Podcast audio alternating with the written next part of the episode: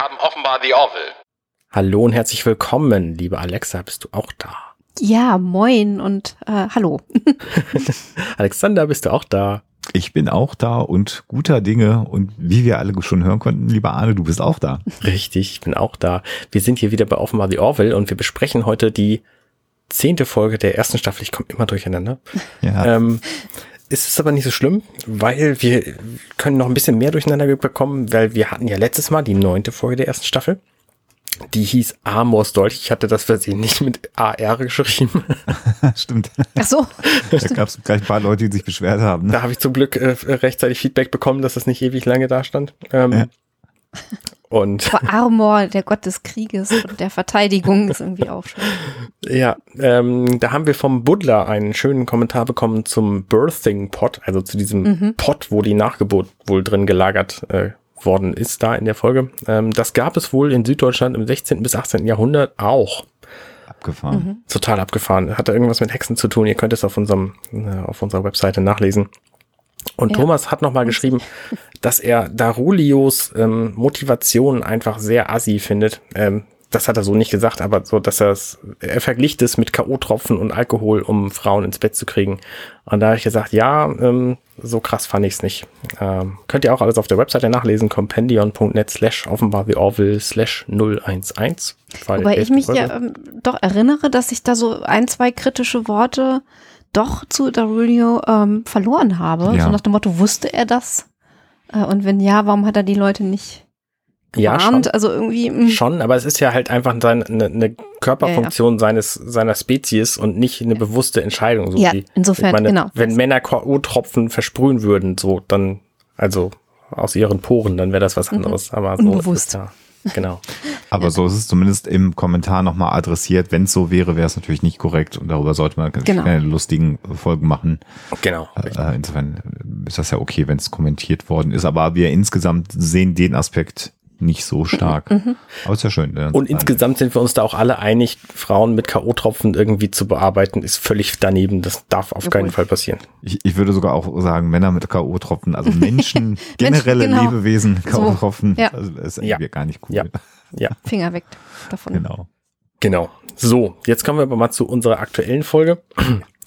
Die heißt Feuersturm, im Englischen Firestorm. Das ist erstaunlich ähnlich, das haben wir nicht immer. Ähm, nee, ist gut übersetzt, also mhm. Hut ab. ist in den USA am 16. November 2017 auf den Markt gekommen. Meine Herren, mhm. lange her. Ist auch schon eine Weile her. Und ich habe wieder eine Zusammenfassung vorbereitet, mhm. die so kurz ist, dass ihr auf keinen Fall weghören dürft. Also spitzt die Ohren. Es geht los. In der Prätitelsequenz fliegt die Orville in einen Plasmasturm, der für Schäden auf dem Maschinendeck sorgt. Als Alara zum Helfen dazukommt, hält ein Schockmoment vor dem Feuer sie davon ab, einem Crewmitglied zu Hilfe zu kommen, das unter einem schweren Balken begraben lag. Der Tod des Crewmitglieds nagt an ihr und sie möchte die Orville verlassen, weil sie sich der Aufgabe nicht gewachsen fühlt. Ed sagt, sie sei nicht schuld und sie solle dem Grund ihrer Angst nachgehen, statt aufzugeben. Während ihrer Forschung passieren plötzlich sehr seltsame Dinge. Sie wird von gruseligen Clowns verfolgt, Spinnen tauchen auf, Claire wird verrückt und will sie umbringen. Die Crew stirbt und lässt sie mit Isaac allein, der sich als böse entpuppt und sie ebenfalls umbringen will, während der Plasmasturm das Schiff zerstört. All das jedoch war nur Teil einer Simulation, die Alara sich selbst auferlegt hat, um sich zu testen. Die Horrorvisionen stammten aus Ideen der Brückencrew. Claire hatte sie das alles im Vorfeld vergessen lassen, um es echter zu machen, was dann auch funktionierte. Letztlich sieht sich Alara ihre Aufgabe als Security-Chef doch gewachsen, da sie sich in der Simulation wirklich gut geschlagen hat. Du hast alles gespoilert. Natürlich habe ich ja. gespoilert, das war doch klar. ja. Ja. Aber ja, dann lass uns doch mal einsteigen in die Folge. Also die äh, vorab, ich sag mal einfach, die hat mir gut gefallen. Das mhm. ist so eine klassische äh, wir spoilern ja hier eh quer durch den ganzen. Mhm. So eine klassische Holodeck-Folge, wie man sie aus dem anderen Franchise kennen würde.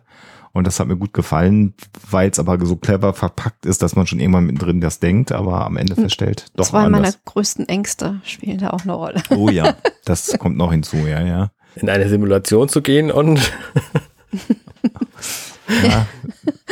Sagt Alexa nachher nochmal, was die Ängste sind, glaube ich. Ja, ich bin auch nicht genau. ganz unbeteiligt, was An der entsprechenden Stelle. Falls ich gleich ein bisschen negativer klinge, als ich eigentlich will, äh, liegt es daran, dass Horror eigentlich nicht so ganz mein Genre mhm. ist. So, mhm. also da habe ich so, mhm. so, so, das ist, ich mag mich nicht so gern gruseln. Also ja, ich mhm. nehme das okay. schon manchmal hin, so, aber es ist nicht so ganz mein, mein Lieblings. Also werden wir nie den ja. American Horror Story Podcast machen zusammen.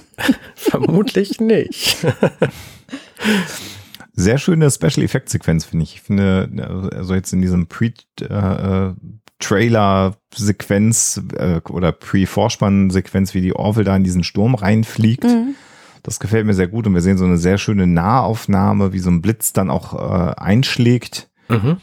Das gefällt mir alles sehr gut. Ich, ich finde das auch von der Farbgestaltung her total spannend, weil durch dieses ähm, Violett-Rot ähm, schon irgendwie so, so ein bisschen äh, das Drama unterstützt wird. Ich finde diese, äh, die sonstigen Flugsequenzen sind ja immer eher in so einem bläulichen Licht äh, gehalten, finde ich. Und das hat so was Beruhigendes.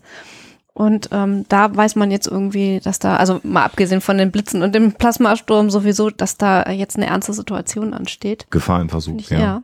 Und die Kamera ist halt auch sehr dynamisch, sehr viele schräge Winkel, wie, mhm. die man sonst nicht sehen würde. Also hier ist jetzt echt gerade Gefahr in Verzug. Sie sind in die Badlands geflogen. Ach nee, das war eine andere Serie. Ja, genau. Na, vor allen Dingen ist das Lila halt sonst eine Farbe, die wir nicht haben und mhm. deswegen wissen wir gleich, okay, irgendwas ist anders als sonst. So, das, das finde ich auch ganz, ganz clever an dieser Darstellung hier. Mhm. Was mich an der Szene aber, so, also an dieser gesamten Szene so ein bisschen stört, ist, dass dieses Maschinendeck offensichtlich einfach mit Holzstöckchen irgendwie abgesichert wurde, die jetzt leider bei dem Sturm durchbrechen und dann fallen da riesengroße Teile von der Decke. Was ist also denn das bitte für ein Quatsch? Das würde nicht mal in meinem Haus passieren. Also das ist tatsächlich ähm, mhm. äh, immer so die Frage, äußerer Schaden am Raumschiff, das ist ja, glaube ich, seit wir diese Sci-Fi-Serien haben, immer das Problem, äußern sich entweder in Explosionsladungen, die in die Konsolen eingebaut mhm. sind, damit mhm. entsprechend dem Schaden außen innen Menschen ja. sterben müssen. Ja. Mhm. Äh, und ansonsten ist halt auch alles heile. Oder es fallen halt so Gitter von der Decke runter, wo es dann blitzt. Das haben wir ja auch sehr häufig, aber dass tatsächlich weite Teile der tragenden äh, Säulen innerhalb eines solchen Raumschiffs ja. einfach umfallen. Mhm. Da stimme ich dir auch zu. Sieht alles sehr dramatisch aus, würde aber für ein, für ein deutsches Raumschiff nie durch den TÜV gehen. Das können wir, können wir glaube ich, festhalten. Da gibt es keine Plakette für, da würde er sagen, hören Sie mal. Ja, ja. Und schon gar nicht, wenn da noch ein Statiker dran geht. Da, da sind wir dann bei deinem Haus. Vor allen Dingen diese Physik, die da, die da zugrunde liegt. Ne? Ich meine, das Raumschiff wird ein bisschen geschüttelt und es wird von einem Blitz getroffen. Mhm. So, das ja. können eigentlich beides keine Gründe sein, warum jetzt im Maschinenraum da De Teile von der Decke fallen. So. Mhm. Ja. Ja, wenn das so wäre, dann würde ich mich an keinem Ort dieses Schiffes aufhalten wollen. Ja. Aber es ist halt natürlich totaler Nerdkram, sich darüber aufzuregen. Es ist naja, und es ist mal wieder eine Hommage an, an sämtliche Star Trek-Serien, wo das ja immer so gehandhabt wurde. Ja, ja. Also wie oft wir irgendwie auf den diversen Schiffen und auf der DS9 irgendwelche Teile von der Decke haben fallen sehen. Wobei das häufig dann aber auf Planeten mit Erdbeben oder so war. Also dass tatsächlich ja? weite Teile von Raumstationen, bei DS9 gab es ein paar Sequenzen bei der Enterprise, dass wirklich ja. große Teile runtergefallen sind. Ach so. Waren es da eher die Explosionen in der Konsole? Da waren es eher die, die, die tödlichen Explosionen, die absichtlich platziert worden sind, wo dann der Computer random entscheidet, welches Crewmitglied jetzt gerade sterben muss. Also, das war, auch da würde ich sagen, warum baust du eine Konsole, dass sie so, also, aber gut. Ich finde aber, also mal abgesehen davon, dass ich, dass ich den Grund für blöd halte, ich finde die Darstellung von dem Schaden finde ich sehr clever. Also ja. ne, es ist sieht auf jeden Fall nicht so aus, als würden da irgendwelche Schaumstoffteile durch die Gegend nee, das, werden, wie in den alten also Star Trek Serien, sondern Stimmt, der, ja. der Balken, der dann dieses Crewmitglied erschlägt, mhm. der sieht halt wirklich wie ein schwerer Balken aus, weil der mhm. fällt von oben runter und bewegt sich kein Stück mehr. Mhm. Ja, ja. Naja gut, und dann haben sie ja das Glück, äh, da würde man jetzt auch sagen, haben die keine Antigraph-Einheiten oder irgendwie sowas, ne? Äh, vielleicht haben sie die, mhm. aber vielleicht gerade kaputt. Deswegen wird jetzt Alara gebeten, runterzulaufen, um zu helfen.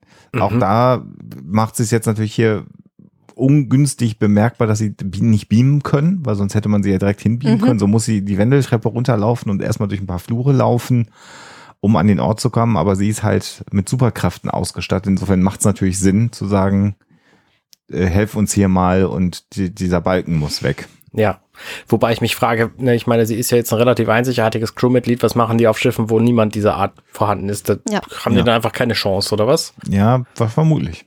Das ist äh, bedauerlich. Das, der Balken ja. ein Todesurteil, genau.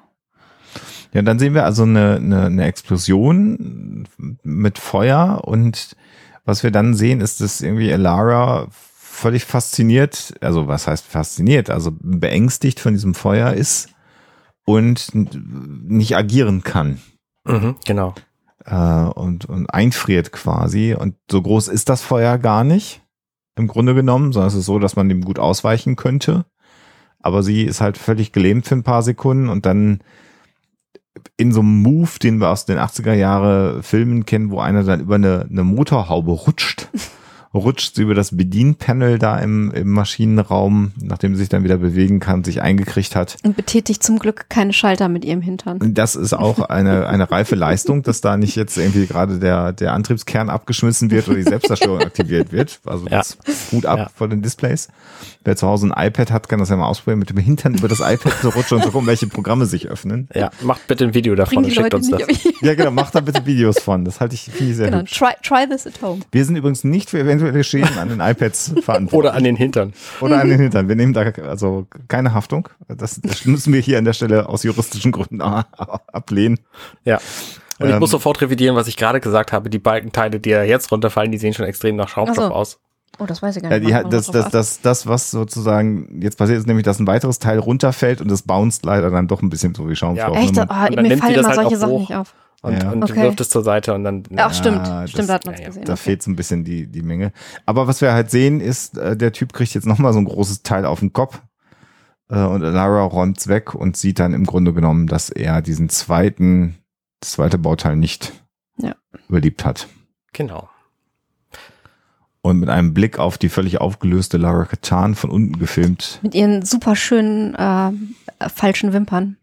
Die leider mitunter Continuity-Fehler haben. Sie benutzen mitunter andere. Wimpern, sehr witzig, ne? ja. Mal sind sie länger, der, der mal Wimpernwechsel, kürzer. genau. Das ist wahrscheinlich so wie der Umhang in den Batman-Filmen, der unterschiedlich lang ist. Also es gibt so diesen Action-Umhang, der muss dann besonders kurz sein, damit also. er treten kann. Und es gibt dann die, die Umhänge, die besonders lang sind, wenn er geht, damit die Windmaschine den Umhang wehen lässt. Das gibt es in allen Batman-Filmen, dass sie unterschiedliche Umhänge benutzen müssen. Und ganz kurz, Fun Fact, in dem ersten Tim Burton-Film hatten sie das Problem, dass das Kostüm super war, aber oben die Öhrchen an, den, an, der, an der Mütze waren zu lang, damit der, der Wagen zugehen konnte. Das heißt, für die Sequenzen, in denen Batman in sein Auto steigt und das sich so zuschiebt, das Batmobil. Hat er kurze Öhrchen? Hat er, hat er kurze Öhrchen. Weil sonst, Nein. Ja, das hatten sie halt nicht berechnet. Lang, Langohr und kurz. Ja.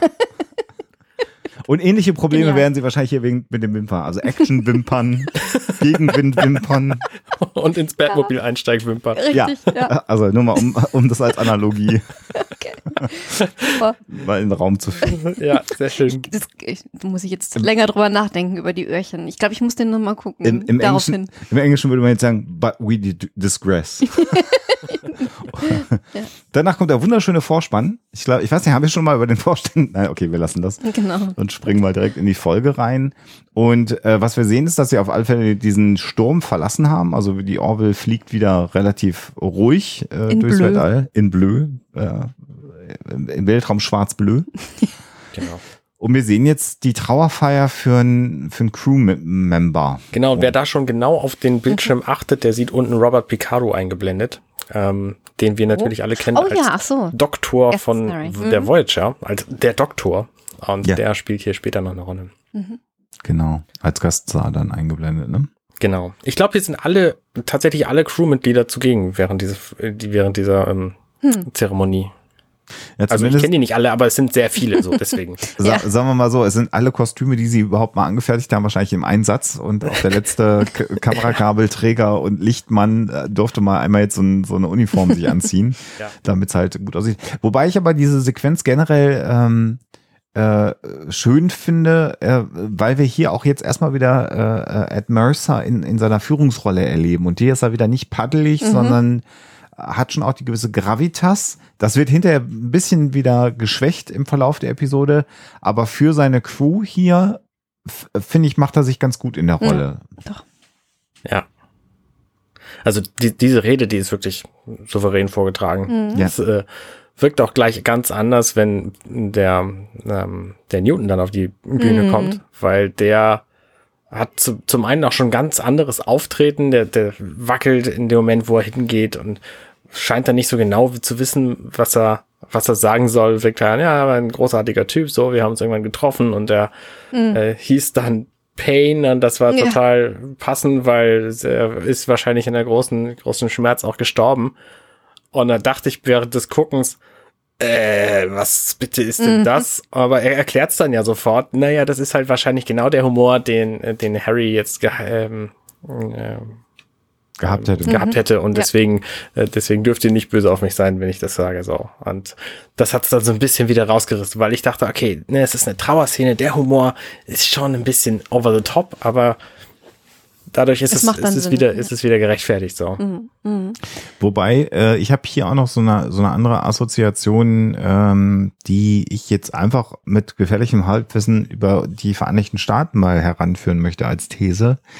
Äh, nämlich den Umstand, dass du ja auch innerhalb des Militärs äh, äh, wie auch in der, in, in der amerikanischen Bevölkerung die, die Gebildeten hast, also hier in dem Fall die Führungsoffiziere und dann hast du so diese sogenannten äh, Blue-Collar-People, also die Leute, die eben mhm. keine, keine universitäre... Blue-Collar, genau, also Blaukragen. Blaukragen White, White Collar ist immer so, so die, die Börsen, äh, genau, Akademiker-Typen, äh, genau. Und genau. Blue Collar sind die Arbeiter. Genau, und der Blue Collar Typ wäre Collar wäre halt eben hier der, ähm, der Chefmechaniker der eben aus der arbeitenden Schicht kommt und die sind ein bisschen rauer äh, an mhm. den Kanten und haben anderen Umgangston und äh, wenn ich mir jetzt vorstelle, wie so, sagen wir mal, Mechaniker auf einem auf einem Flugzeugträger den Vereinigten Staaten miteinander sprechen, so wie wir es zumindest kolportiert bekommen, versus die Offiziere auf so einem Schiff, auch da hast du ja einen Unterschied und ich habe zumindest die These oder das Gefühl, dass das hier auch gezeigt werden soll. Also dass die die ähm, die Offiziere natürlich anders mit so einem Verlust äh, umgehen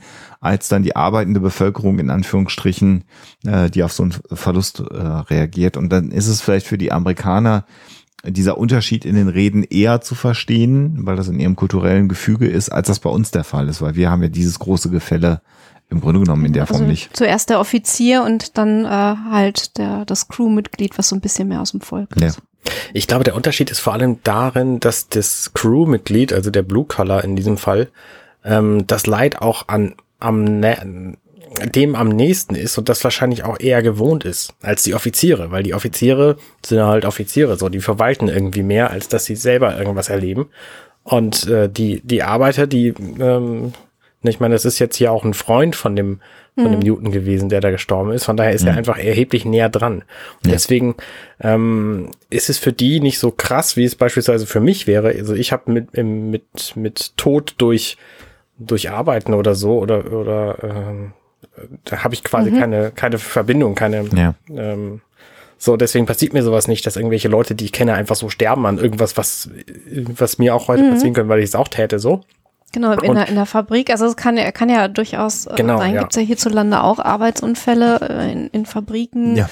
äh, auf Baustellen. Also ist schon. Ja klar, unter Feuerwehrleuten, da gibt es ja, ja immer wieder. Ja, also ja, ja, genau. All, all diese mhm. Dinge. Und trotzdem insgesamt hier in der Sequenz ja schon auch mal jetzt adressiert, dass sie in einer, im, im Grunde genommen in einer quasi militärischen äh, Gefüge mhm. arbeiten, weil Ed Mercer sagte, das gehört immer mit dazu. Das ist ja so das, was immer mitschwingt. Wir erleben es aber nicht, weil typischerweise ja keiner der Hauptcharaktere in so einer Serie stirbt. Es wird immer angedeutet und, und passiert und dann sterben sie aber doch nicht im letzten Moment. Und hier dann mal zu zeigen, wie es denn auch so ein Raumschiff ist, wenn tatsächlich ein Crewmember stirbt, während es seinen Dienst erfüllt. Ähm, also finde ich gut und im Grunde genommen bis hierhin sehr konsistent. Jetzt kann man sagen, der, der Chefmechaniker hat so ein paar Witze gemacht. Ist das passend oder nicht passend? Ich würde so eher noch sagen, ja, es mhm. ist passend. Er will vielleicht überspielen, mhm. seine eigene mhm. Ja, die Unsicherheit merkt man ja im Vorfeld. Ja. Und mhm. insofern ja. eine runde Sequenz für mich. Ja. Ja. Die dann wieder auf Lara endet, ja, die Träne in den Augen hat.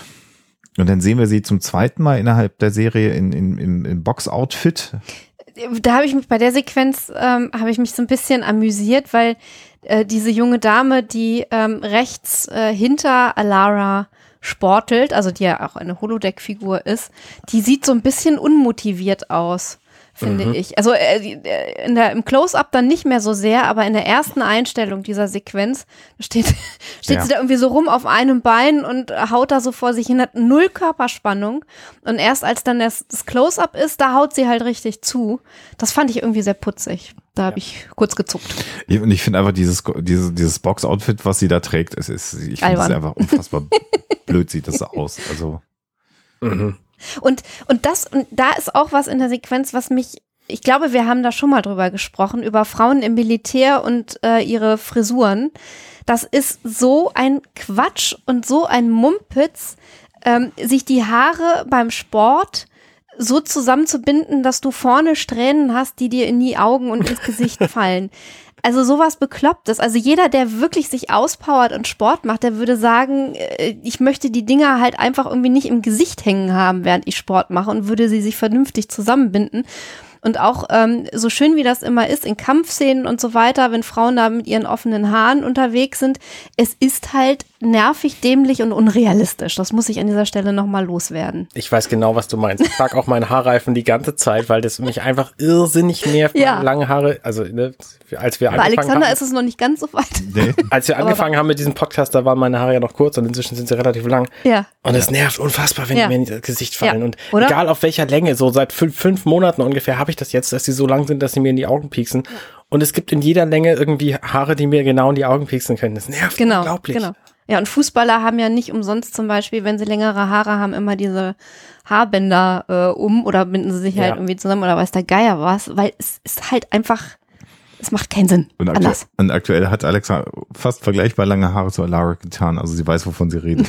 Also länger, die sind länger. De deine inzwischen? Ja, ja, definitiv. Gut, länger. sie haben es hier gehört. Genau. Hier, hier haben sie es zuerst gehört. Jetzt, wo du es sagst und ich gucke so, du hast recht. Länger. Ja, und dann kommen Claire und Kelly auf das Holodeck und wollen jetzt natürlich mit ihr sprechen, weil Lara am Ende, also sie kämpft gegen so einen Boxsack, trainiert sie und dann haut sie den halt irgendwann durch. Und ich bin sehr überrascht. Ich glaube, da hat die, hat, haben die Special Effects Leute so ein bisschen, weiß nicht, gepennt, weil da fällt halt ständig oben noch was raus aus dem Sack, als sie ihn durchhaut. Und das ist nach so. meinem Dafürhalten viel zu viel. Also so viel kann da oben gar nicht drin sein. Nee, doch, das glaube ich schon. Weil das Zeug, was du da in so einem Boxsack drin hast, das ist ja irrsinnig komprimiert. Und es kann schon sein, dass sich ah, das okay. so langsam ausblättert und dann immer noch was nachfällt. Na gut, okay.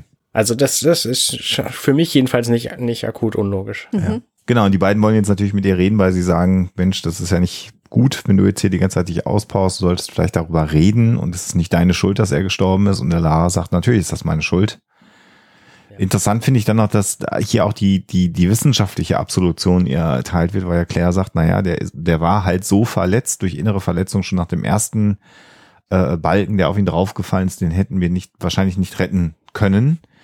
Ja. Was ja verwunderlich ist, weil natürlich im Grunde genommen die, die Medizin der Zukunft ja auch mal sowas Magisches hat. Also die funktioniert nur dann nicht, wenn jemand sterben soll. Ansonsten geht ja immer alles in diesen Serien, das muss man ja mal sagen. Aber gut, also es wird also hier offiziell ihr die Absolution erteilt die sie aber nicht annehmen möchte. Ja. Und, und, und kann. Es wird ja sogar noch gesagt, wenn du da hingegangen wärst, dann wärst du möglicherweise auch draufgegangen. Also nicht mal das hält Alara hier davon ab, ihre Meinung zu ändern. Also nie andersrum. Mhm. Also. Was natürlich vielleicht auch eine Konsequenz daraus ist, dass es jetzt der erste, äh, das erste Crewmember ist, was sie verliert in ihrem direkten Dabeisein als, als Chief of Security und die einzige, die, wenn überhaupt, hätte helfen können.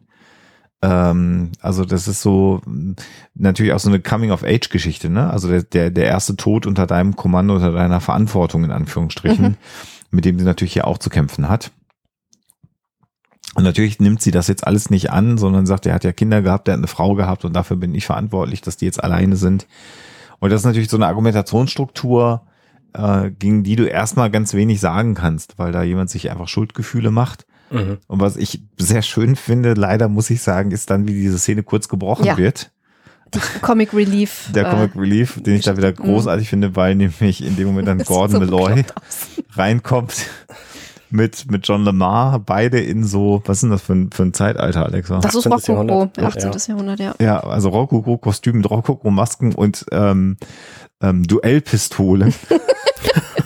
Was machen wir in unserer Freizeit? Wir duellieren uns auf dem Holodeck. Aber auch das kennen wir ja. Genau, und, und mit, dem, mit dem Spruch, wir haben hier ab drei eine Reservierung. ähm, sind wir zu früh. Und dann werden sie halt rausgeschrieben, als Motto, wir müssen hier noch ein paar Sachen beschäftigen, äh, besprechen. Wir brauchen noch einen kleinen Moment. Und Gordon sagt halt, ja, nee, ist schon in Ordnung. Warum soll man überhaupt reservieren? Also es ist dieses klassische, wie es im Büroalltag natürlich ist, äh, oder, oder Tennisplatz oder was mhm. auch immer. Das hat mich tatsächlich so ein bisschen getroffen, weil er ist ja halt angepisst so und hat so eine passiv-aggressive Ader. Ja. Ähm, und das passiert mir leider auch viel zu häufig, dass ich so reagiere, wenn irgendwas passiert. Also, dass ich dann sage, ist alles in Ordnung und meine Situation. ähm, ja, also so, so krass natürlich nicht, aber. Ähm, aber wenn ich dir sage, wir müssen die Aufnahme verschieben, dann sagst du, nee, nee, ist voll in Ordnung. Warum mache ich überhaupt Termine? Ich verstehe. Ich habe den Hinweis verstanden, Arne. das war gar nicht gemein. Also, falls, falls jemand äh, das hier hört und sich angegriffen von mir fühlt, es tut mir leid. Er meint es genauso. was, mir, was ganz anderes fällt mir jetzt übrigens gerade auf. Ähm, ich finde die, den Schnitt der Uniform ähm, von ähm, Dr. Äh, genau von Claire Finn wesentlich schicker ähm, Mantel, als von ne? Kelly. Ja, diesen etwas längeren Schnitt, den finde ich irgendwie sehr sehr cool weil ich finde, der andere, also ich meine, sie ist ja sehr groß, Kelly, und deswegen äh, ist es nicht so, so krass, aber äh, bei kleineren Personen, glaube ich, äh, staucht das irgendwie so ein bisschen mehr. Ich weiß es nicht. Kann sein, ja. ja. Und es ist ja ganz interessant, dass dieser, dass dieser Stil ja im Grunde genommen hier sehr, sehr schnell adaptiert worden ist. Äh, und bei äh, Next Generation ja später dann auch Crusher immer mit so einem Mantel genau, rumgelaufen ist, ja. ne? Also mit so einem Kittel, mit so einem Arzt, mhm. mit einem blauen Arztkittel in dem Fall. Ähm, da war ja das medizinische Personal im Blau gekleidet und das äh, als Inspiration vielleicht direkt, dass die Ärztin eben so eine, mhm. so eine mhm. Jacke hat. Im Grunde genommen ist es ja aber auch so, dass so ein, so ein Arztkittel ja äh, nicht nur die Funktion hat, dass man einen Arzt als Arzt erkennen kann, sondern einfach auch eine Schutzkleidung mhm. ist, weil du einfach auch mit Körperflüssigkeiten rechnen musst. Und dann willst du halt irgendwas haben, was schnell zu reinigen ist äh, und dann auch weg kann und wo man auch Verschmutzung schnell drauf sehen kann, tatsächlich de facto. Das ist jetzt hier beim ja, gut, Grünen eventuell nicht so der Fall. Aber sie sehen halt ja. schick aus. Kommt drauf an, was für Viecher sie behandelt. Ja, genau. ja. Ja, und dann verlassen sie äh, das Holodeck, weil also Lara nicht reden will, sie will einfach weiter boxen. Und dann gibt es den nächsten Comic Relief und der sieht dann halt nochmal besser aus, weil nämlich Borges auch in so einem Kostüm reinkommt und sagt, bin ich zu früh? Das sieht so absurd aus mit dieser Perücke. Ja. Total, ja. Völlig albern. Und ich, also diese Dame im Hintergrund, die da so unmotiviert mhm. boxt, die muss ja Teil dieses Programms sein, weil das macht sie ja jetzt bei dem Neuladen des Programms wieder und ja. das, das ergibt einfach so gar ja, keinen Sinn. Genau. Also nein. Das ist herrlich. Das finde ich viel witziger, als dass die Typen da reinkommen ja. sich irgendwie Ja, so ein Holodeck-Programm, was einfach unmotiviert ist, ne? so also, total. Wie ist das so beim Programm? Wie ist das beim Programmieren? Und dann möchte ich bitte eine unmotivierte Anfang 20-Jährige haben, die, die genervt so, in der Gegend rumsteht und genau und, und, und schlecht äh, mit schlechter Körperspanne ja. äh, äh, boxt, damit ich kompetenter ja, aussehe. Genau. Ja, was, was sind die Parameter dieses Programms gewesen? Ich würde es auch so machen. Ja. Das andere, das, das andere Programm, was dann direkt danach geschrieben wurde, war irgendwie so ein Behördenprogramm, wo dann niemand. Stimmt. Genau. Ja, und dann sind wir bei, bei Ed in seinem Büro und er muss jetzt den, und das ist das, was ich von meinte, jetzt verlässt ihn wieder so ein bisschen die Kompetenz. Äh, da hat er auch seinen besten Kumpel dabei, nämlich Gordon, weil er natürlich jetzt einen Brief an die Angehörigen schreiben muss. Und da ist er halt total schlecht, weil er im Grunde genommen schreibt, das war ein netter Typ. Ja. Wobei, also es ist hier ein bisschen witzig verpackt, aber das ist schon irgendwie so ein gängiges Motiv in so ja, Filmen, die irgendwas mit Militär zu tun hat, wenn der Offizier dann ähm, den Angehörigen eines verstorbenen Soldaten schreiben muss und äh, ihn und feststellt, dass er den Soldaten gar nicht so gut gekannt hat und nicht weiß, was er da schreiben soll. Also es ist, also die Amerikaner werden das wahrscheinlich relativ genau einordnen können, so diese, diese typischen Ängste und, und Vorbehalte und ähm, Schwierigkeiten, die man als Offizier hat, wenn du in solchen Situationen bist. Ich glaube, die würden sich da ganz gut wiederfinden. Hier natürlich dann eher so ein bisschen lustig nett dargestellt. Naja, es ist halt einfach so, dass wir wenig äh, in unserer Geschichte, in unserer jüngeren Geschichte, wenig Menschen hatten, die im Militärdienst ihr Leben verlieren. Die haben wir natürlich auch, auch ja. äh, gar keine Frage. Mhm. Aber natürlich bei der, insbesondere bei der britischen Armee, bei der amerikanischen Armee und auch bei der kanadischen Armee, die in NATO einsetzen, durchaus äh, auch Soldaten ihr Leben verlieren, ist das nach wie vor ein reales Motiv dass da Söhne, Väter, Brüder, wie auch immer, äh, zum Auslandseinsatz sehen, gehen und dann nicht zurückkommen mhm. und dann bekommt man eben einen Brief, mhm. in dem drin steht, hat, äh, hat äh, sein Leben in the line of duty äh, mhm. verloren. Und das ist natürlich eine extrem schwierige Situation. Und Ed ist da nicht gut drin. Das nee, man das festhalten. Und Gordon. Ja ich finde ja spannend, dass die überhaupt in diesem Zeitalter diese Texte selber schreiben müssen. Also ich meine, das ist bei uns schon so, dass wir eine AI haben, die sowas für uns übernehmen kann. Ne? Es gibt diese GPT-3 AI, ich weiß nicht, ob ihr euch damit auskennt, so ein neuronales, äh, entwickeltes, cleveres System. Da kannst du sagen, ich möchte gerne einen Text haben, ähm, in dem soll sowas stehen wie, ich fand ihn gut, ähm, der ist leider gestorben, das finde ich schade, ähm, äh, habt's gut oder so. Und dann sagst du, okay, der soll vier Absätze haben und dann baut dir dieses Programm einen Text, wo das drin steht. Und das gibt's heutzutage schon. Warum können die das in der Welt nicht? Also ja. Ich glaube, das ist eine Frage, also es klingt jetzt total bescheuert, das ist eine Frage der, der Ehre. Ja, der Verantwortung. der Verantwortung, ja. dass du das eben nicht abgibst, sondern dass du dir als Offizier dadurch auch nochmal ähm, mehr klar machst, was das bedeutet, wenn du unter deinem Kommando erst recht äh, jemanden verlierst. Ähm, ich, ich glaube, das ist etwas, das würden die nicht outsourcen, sondern es ist ähm, äh, einfach eine, eine besondere Verpflichtung, das selber zu machen. Also so stelle ich mir das zumindest in meinen Blümchenträumen vor. Das, das klingt total schön, aber es ist ja exakt genau nicht das, was Ed macht, sondern er gibt es Nein, auch ab. ja, ja. Er wird das ja. dann hinterher wahrscheinlich auch gegenlesen und da ist es dann egal, ob Kelly das geschrieben hat oder ein Computer. Also ja, von daher ich, ich du meinst weiß, aber, du meinst, aber mhm. ja. du meinst die gleiche Software, die seit Jahren unsere Huxilla-Folgen für uns aufnimmt. Also Stimmt. da haben wir mal alle Wörter der Sprache Deutsch eingesprochen. und ein bisschen Bullshit-Bingo. Und das Ding macht dann einfach für uns die Folgen fertig. Das nutzen wir ja seit Jahren. Ja, ja, nachvollziehbar. Hier sprechen wir übrigens live. Ich möchte das nochmal anmerken. nur, nur hier. Mm, ja, ja. Und jetzt erzählt, erzählt ihr mir auch noch, dass das Videobild, was ich sehe, auch live ist. Ne? ja, gut, das natürlich nicht. Ich liege natürlich nee, im Bett und genau. nackig. So, ähm, also die beiden unterhalten sich über den, den Brief und dann kommt halt Lara rein und ja, im Grunde genommen, jetzt möchte sie unter vier Augen mit, mit Ed sprechen und der Hintergrund des Gesprächs ist, dass sie ja, ihren Dienst quittieren möchte. Und Gordon darf eben Kelly fragen, ob Kelly für, für Ed den Brief schreibt. Das ist auch sehr schön. Also, mhm. was schon recht, im Grunde genommen ähm, outsourced er ist. Und dieses alte Stereotyp von, die Frau kann das dann besser als der Mann, weil die vielleicht eben empathischer ist, kommt ja, ja hier auch noch durch. Ne? Mhm. Ne? Ja. Und Alara möchte jetzt quasi ihren Dienst quittieren. Ähm, weil sie sich der Aufgabe als Security-Chef nicht gewachsen sieht, weil es einfach total an ihr nagt, dass sie nicht alles kann. So, und das mhm. macht sie halt an diesem Beispiel fest, dass sie einfach durch dieses Feuer nicht durch konnte, was, wie wir gleich erfahren, ja auch irgendwie ein Kindheitstrauma ist von ihr, was sie aber zu diesem Zeitpunkt auch noch nicht weiß. Und ich habe mich die ganze Zeit gefragt, ob diese komische Pflanze, die auf Eds Schreibtisch steht, ob das Sojasprossen sind oder so. Das sieht man ja nicht äh, ganz scharf immer, diesen kleinen Blumentopf da hinter dem Kermit. Äh, aber wenn man, ich finde, die sieht so extrem merkwürdig aus, diese Pflanze. Ganz, ganz schräg. Und nicht so schön. Das hat mich, das hat mich abgelenkt. das sind diese berühmten Details, die man nicht mehr äh, übersehen kann.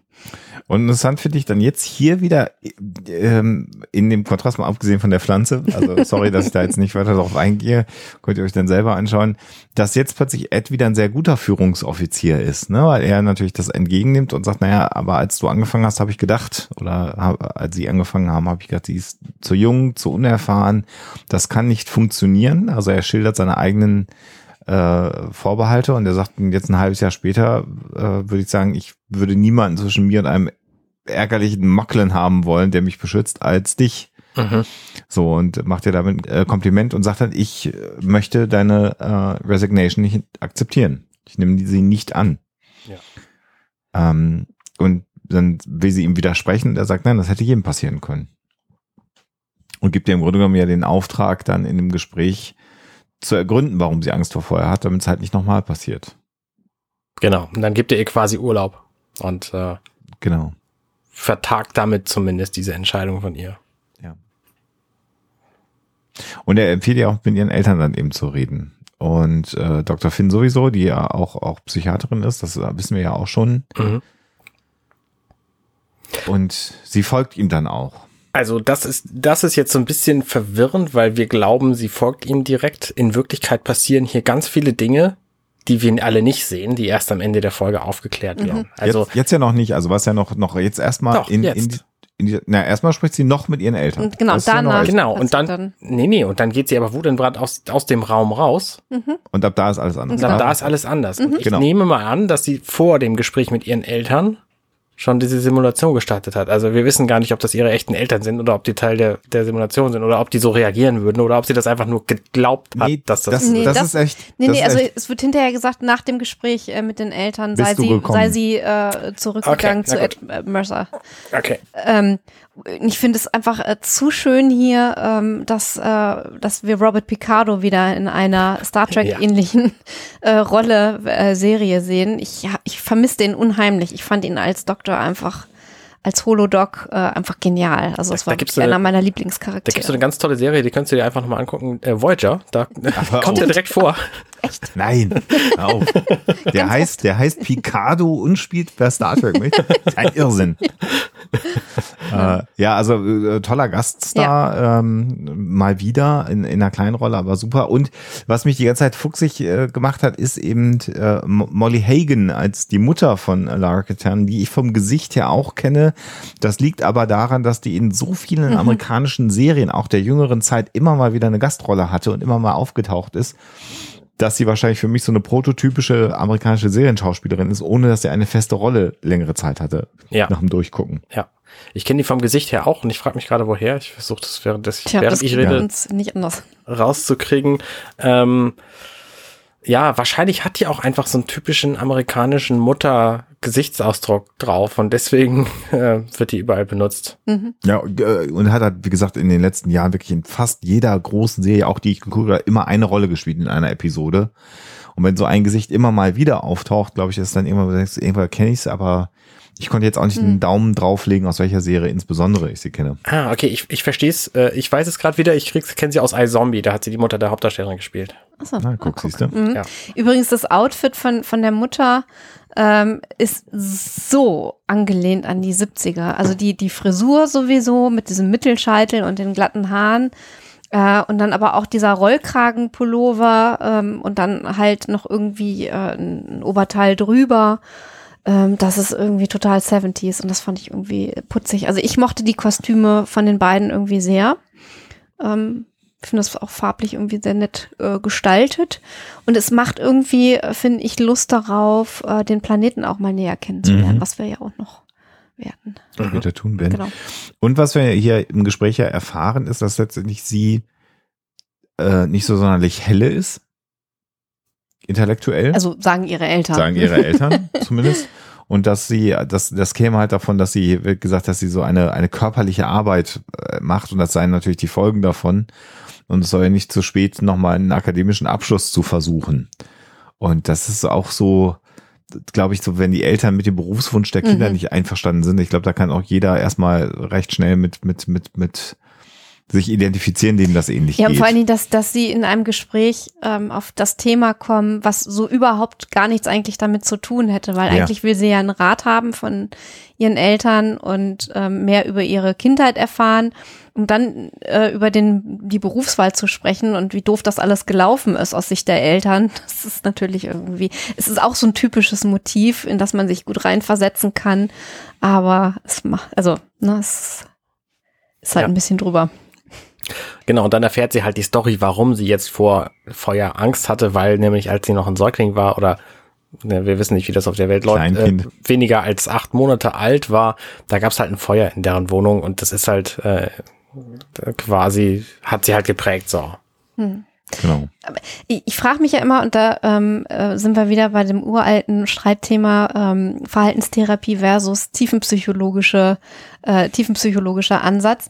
Hilft es, also das ist ja auch so ein, so ein gängiges Motiv in Filmen, hilft es den, den Betroffenen wirklich einfach, wenn sie wissen, woher ihre Angst kommt, aus welcher Situation, Äh, oder ist eine Verhaltenstherapie, gerade wenn es um irgendwie Angst im Job geht oder so, nicht wesentlich zielführender? Naja, also wir erleben ja hier in der Episode im Grunde genommen, dass äh, die reine Information, wo die Angst herkommt, ihr jetzt erstmal nicht hilft, mhm. äh, sondern natürlich die, das Auseinandersetzen mit den Ängsten am Ende der Episode dazu führt, dass sie und das überwindet, dieses Trauma. Und dann bist du natürlich bei einer Verhaltenstherapie. Genau, und das finde ich eigentlich ein ganz äh, spannender Dreh, ähm, weil oft ist, äh, ist es ja in Filmen äh, zumindest äh, genau andersrum. In dem Augenblick, wo dann das Geheimnis aufgedeckt wird, was in der Kindheit passiert ja. ist, ähm, stürzt die Angst wie ein Kartenhaus in sich zusammen und der Betroffene kann sein Leben wieder leben. Ähm, aber dass hier gezeigt wird, dass die Konfrontation, also quasi die, die Verhaltensänderung oder die Auseinandersetzung äh, ganz essentiell ist, das finde ich sehr angenehm. Mhm. Ja. Aber die, ja, die wirklich relevante Frage, die stellt ja dann quasi ihr Vater noch. Der fragt dann am Ende. Sag mal, ähm, Findest du eigentlich, ich, wir haben so eine Diskussion, findest du eigentlich, ich habe zugenommen und damit ist für sie dann das Gespräch auch sofort beendet, weil, also ne, der, der Vater ist, hat hier eine ganz beknackte Rolle, deswegen, äh, Alexa, würde ich dir gar nicht zustimmen, wenn du sagst, das ist hier eine Star Trek-Rolle, die Picardo spielt, ähm, weil der einfach überhaupt nicht auf sie eingeht und einfach nur seine Agenda durchziehen will und seine persönlichen Fragen irgendwie geklärt haben will total ignorant ist. Total, furchtbar. Aber da, auch das Aber erinnert an den Holodoc. Der war ja auch sehr ich-bezogen und kreiste immer sehr um, um, um sich und seine eigenen Befindlichkeiten. Wurde später besser, stimmt, am ja. Anfang war es aber Aber insofern finde ich das eigentlich eine schöne äh, Tradition. und ich finde, man merkt auch, wie viel Spaß die gehabt haben, irgendwie bei Aha. dem Dreh. Also ich kann mir richtig gut vorstellen, dass er ja da echt irgendwie äh, total sich gefreut hat irgendwie. Ich kann mir auch vorstellen, so dass er gesagt hat, also ich spiele mit, aber gebt mir bitte so eine richtig beknackte Rolle, ja. weil da habe ich Bock drauf. Ja, ja, ja, ja. 100 Pro. Mhm. Naja, und also im Grunde genommen, äh, ich finde es aber auch wahrscheinlich, also sie kriegt natürlich jetzt genau die Informationen, sie weiß, wo die Angst vor Feuer herkommt, eventuell, und sagt dann ja auch und beschwert sich und sagt, das erfahre ich jetzt erst, also das ist offensichtlich nie drüber gesprochen mhm. worden. Und zeitgleich, Alexa hat es ja gerade schon angesprochen, bringt das ihr jetzt was oder bringt es nicht? Aber wenn ich so ein Verhältnis zu meinen Eltern habe und mein Kapitän sagt, sprech mal mit deinen Eltern drüber, dann würde ich mir doch überlegen, ob ich da überhaupt Bock drauf habe, in dieser Situation mich einem solchen Dialog auszusetzen. Also das finde ich schon auch sehr beachtlich, dass sie das dann macht und sich das dann einfach antut mit diesen komplett desinteressierten, ihr Vorwürfe machend und mhm. sie abwertenden Eltern zu sprechen. Mhm. Mhm reife Leistung, also Hut ab. Hey, sie ist ja sehr pflichtbewusst, ne? Und hat ja. dann sicherlich äh, sich auch gedacht, äh, okay, wenn, wenn der Captain sagt, äh, das gehört dazu, um vielleicht irgendwie äh, meinen Job machen zu können, wobei sie ja, sie ja fast schon im Gespräch vorher mit dem Job abgeschlossen hatte. Hat, ne? ja. Ja. Genau, und dann ist sie empört und beendet das Gespräch und verlässt ihren Raum. Und die nächste Szene, die wir sehen, ist, sie ist immer noch empört. Deswegen ist der Schnitt dazwischen eigentlich so ah, sehr türkisch. Ja, sehr, sehr türkisch, aber es wird tatsächlich in einem, in einem, einem Satz erklärt, wenn ihr der durchgegangen ist, Arne. Also es wird ganz klar explizit gesagt, äh, nach dem Gespräch mit deinen Eltern bist du gekommen. Ja, ja, klar, natürlich. Nur so, es ist hier sehr trügerisch. Na mhm. klar, Na klar absichtlich, absichtlich, ja. absichtlich. Man hat das Gefühl, sie, das Gespräch ist geendet, sie hat ihr Zimmer verlassen und läuft über den Korridor auf der genau. Orville und dann passiert etwas sehr, sehr merkwürdig, nämlich sie sieht einen was hier in, in Wirklichkeit zwischendurch passiert sein muss, ist, dass sie quasi dieses komplette, also dass sie mit der Crew gesprochen hat, die an, um ja. ihre Ängste interviewt hat, diese Ängste dann alle in diese Simulation eingebaut hat, diese Simulation programmiert hat, hat. Isaac hat dann das gemacht, zu, ne? Ja, ja, stimmt, Isaac hat das gemacht. Ähm, dann aber jedenfalls zu Claire gehen, um sich diese mhm. Informationen wieder, wieder aus dem Gedächtnis löschen zu lassen und dann kommt sie erst hierhin. Ja. Und, und wenn ich das richtig in Erinnerung habe, da müssen wir am Ende nochmal aufpassen, hat sie sich diesen Memory Wipe, weil da ja auch nicht äh, ohne Risiko ist, quasi erschlichen, ne? Mit so ein bisschen mit falschen List und Tücke. Ja, genau, mit einer falschen Information, äh, die sie Claire gibt. Und hat jetzt äh, das, was jetzt passiert, mit einem, mit einem Befehl äh, ins Rollen gebracht, den sie eigentlich nicht hätte geben dürfen. Ähm, aber das machen wir vielleicht nachher nochmal, das sonst spoilern wir zu sehr. Ähm, aber in dieser Sequenz hier, also jetzt sieht sie also einen Clown auf einem leeren Gang. Meine dolle Angst Nummer eins. Genau, also viele Menschen haben ja Kurophobie, also ja. die Angst vor Clowns ist ja nicht ganz ungewöhnlich. Und der läuft dann auch auf sie sterben. zu ach, und rempelt sie an und läuft dann an und ihr vorbei und verschwindet dann um eine Kurve. Und als ich die Folge das erste Mal gesehen habe, da habe ich gedacht, okay, das ist jetzt so der Klassiker, er läuft auf sie zu und läuft dann durch sie durch und ja. du weißt, dass es halt irgendwie nur eine Halluzination ist so, oder sowas. Und dann hat er sie halt angerempelt und dann dachte ich irgendwie so, oh. Okay. Genau, also das, du hast ja bei sowas, wenn du, wenn du ein Format äh, wie The Orville siehst und auch die ganzen Star Trek-Formate gesehen hast, hast du ja sofort zwei Hypothesen im Kopf. Das eine ist Holodeck-Programm äh, oder eben irgendwelche Halluzinationen mhm. ausgelöst durch diesen Plasmasturm. Mhm. So und äh, oder ein Traum oder, oder irgendwie so. Oder ein Traum ja. oder irgendwas mhm. in der Richtung. Genau, das ist die dritte Hypothese. Aber eigentlich war ich relativ schnell beim Gucken schon irgendwie so bei Halluzination ausgelöst mhm. durch den Plasmasturm. Mhm. Und genau diese Hypothese wird ja nicht nur durch das Anfassen einem weggenommen, sondern im Grunde genommen jetzt durch die nächste Szene, wo sie das ja dann berichtet und sagt, sie müssen mich vom Dienst suspendieren, Captain. Ich, ich drehe jetzt durch äh, und auf die Brücke kommt, ähm, nach der Werbepause, die offensichtlich in den Staaten gerade kam. Also Wollte ich gerade sagen, diese Schwarzblende, also dieser langsame Fade to Black, der hat mich dann doch glauben lassen, dass es ein Traum ist zunächst. Mhm. mhm. Weil das ist ja im Grunde immer so ein Zeichen für Zeit ist vergangen. Ja, mhm. liegt aber, glaube ich, eher daran, dass das die Schwarzblende für den für den Ende vom ersten Akt und äh, Werbung ist. Na klar. Ich. Ja. Ja. So, und dann kommt sie also auf die Brücke und sagt, ähm, ich möchte mich gerne suspendieren lassen. Ich bin psychisch angeschlagen, ich habe Halluzinationen, ich muss jetzt sofort auf eine Station der Union gebracht werden und bis dahin muss ich auf der Krankenstation bleiben. Und die anderen wollen jetzt natürlich wissen, was genau passiert ist. Und dann sagt sie, ich habe halt einen Clown gesehen. Und John Lemar sagt sofort, what? Und ist sehr geschockt. Ja. Und man denkt so, ja klar, das ist jetzt also sehr ungewöhnlich. Und was sie dann machen, was man auch wirklich machen würde, wenn man diesem Rätsel äh, nachgehen wollen würde, nachdem man nochmal erklärt, äh, Isaac erklärt, was ein Clown überhaupt ist, der das Konzept eines Clowns ja gar nicht kennt, mhm. ist, dass man sich eine Aufzeichnung von diesem äh, äh, Korridor anschaut. Und das ist halt so faszinierend. Also ne, im ersten Moment war meine Assoziation, ja klar, das ist einfach ein Hirngespinst, das ist natürlich nicht wirklich passiert. Und deswegen gucken sie sich dann ja die Monitore an und da mhm. ist dann dieser Clown auf dem mhm. Monitor zu sehen. Und genau, das ist natürlich nehmen sie einem so diese Halluzinationsgeschichte weg, weil alle ihn dann sehen in dieser Videoaufnahme. Und das war so der Moment, wo du denkst, hm. Ja. Sehr ungewöhnlich. Also alle ste die stehen da, man würde jetzt erwarten, dass man nichts sieht, aber tatsächlich sieht man dann den Clown. Und John Lamar hat total Angst. Er hat, also offensichtlich ist das eine Angst von ihm, dass er, dass er Clowns sehen muss und sagt, ich will das gar nicht sehen. Und Kelly sagt auch, daran glaube ich gar nicht. I don't believe it. Und dann wenden sie halt die Kameras um und sehen eben, dass er aber verschwindet. Also da, wo er hingelaufen sein müsste, ist er halt nicht da, sondern er ist einfach weg. Das heißt, genau das, was sie gesehen hat, Lara, ist auch wirklich passiert. Ja. Und dann gibt's sofort von Bortus die nächste äh, Option zu sagen, hm, ist das vielleicht eine außerirdische Lebensform, die mhm. wir nicht kennen. Und, und, auch dem begegnen sie ja dann, ne? Ja, und äh, im Prinzip ähm, gehen wir und geht die Mannschaft hier natürlich schon so alle klassischen Star Trek-Erklärungsmuster äh, durch. Äh, denn ähm, dass auf einmal irgendwelche Leute komische Dinge sehen und so, das ist natürlich auch ein Motiv, was in den Star Trek-Serien gerne mal vorkommt ähm, ich, ich weiß gar nicht mehr, in welcher Folge das war bei, bei TNG, ähm, als dann irgendwie äh, so, so Raben auftauchen und solche Sachen. Ich weiß es gar nicht mehr. Mhm. Das war eine Traumsequenz. Hatte, genau, eine Traumsequenz von Data. Ja, ja, genau, genau. Genau. Und ähm, auch dem wird ja begegnet, weil es, es ist eine Lebensform, eine menschliche Lebensform von dem Vitalzeichen her, die sie gescannt haben. Also auch das, diese Hypothese wird so ein bisschen weggenommen. Und jetzt wollen sie halt eine Such Mannschaft äh, äh, gründen, eine, eine Search Party. Was mich hier allerdings wundert, ist, dass die Brückencrew auf die Suche geht. Mhm. Das ja. finde ja. ich ungewöhnlich. Normalerweise würde man ja jetzt das Sicherheitspersonal äh, beauftragen, aber es ist hier die Brückencrew.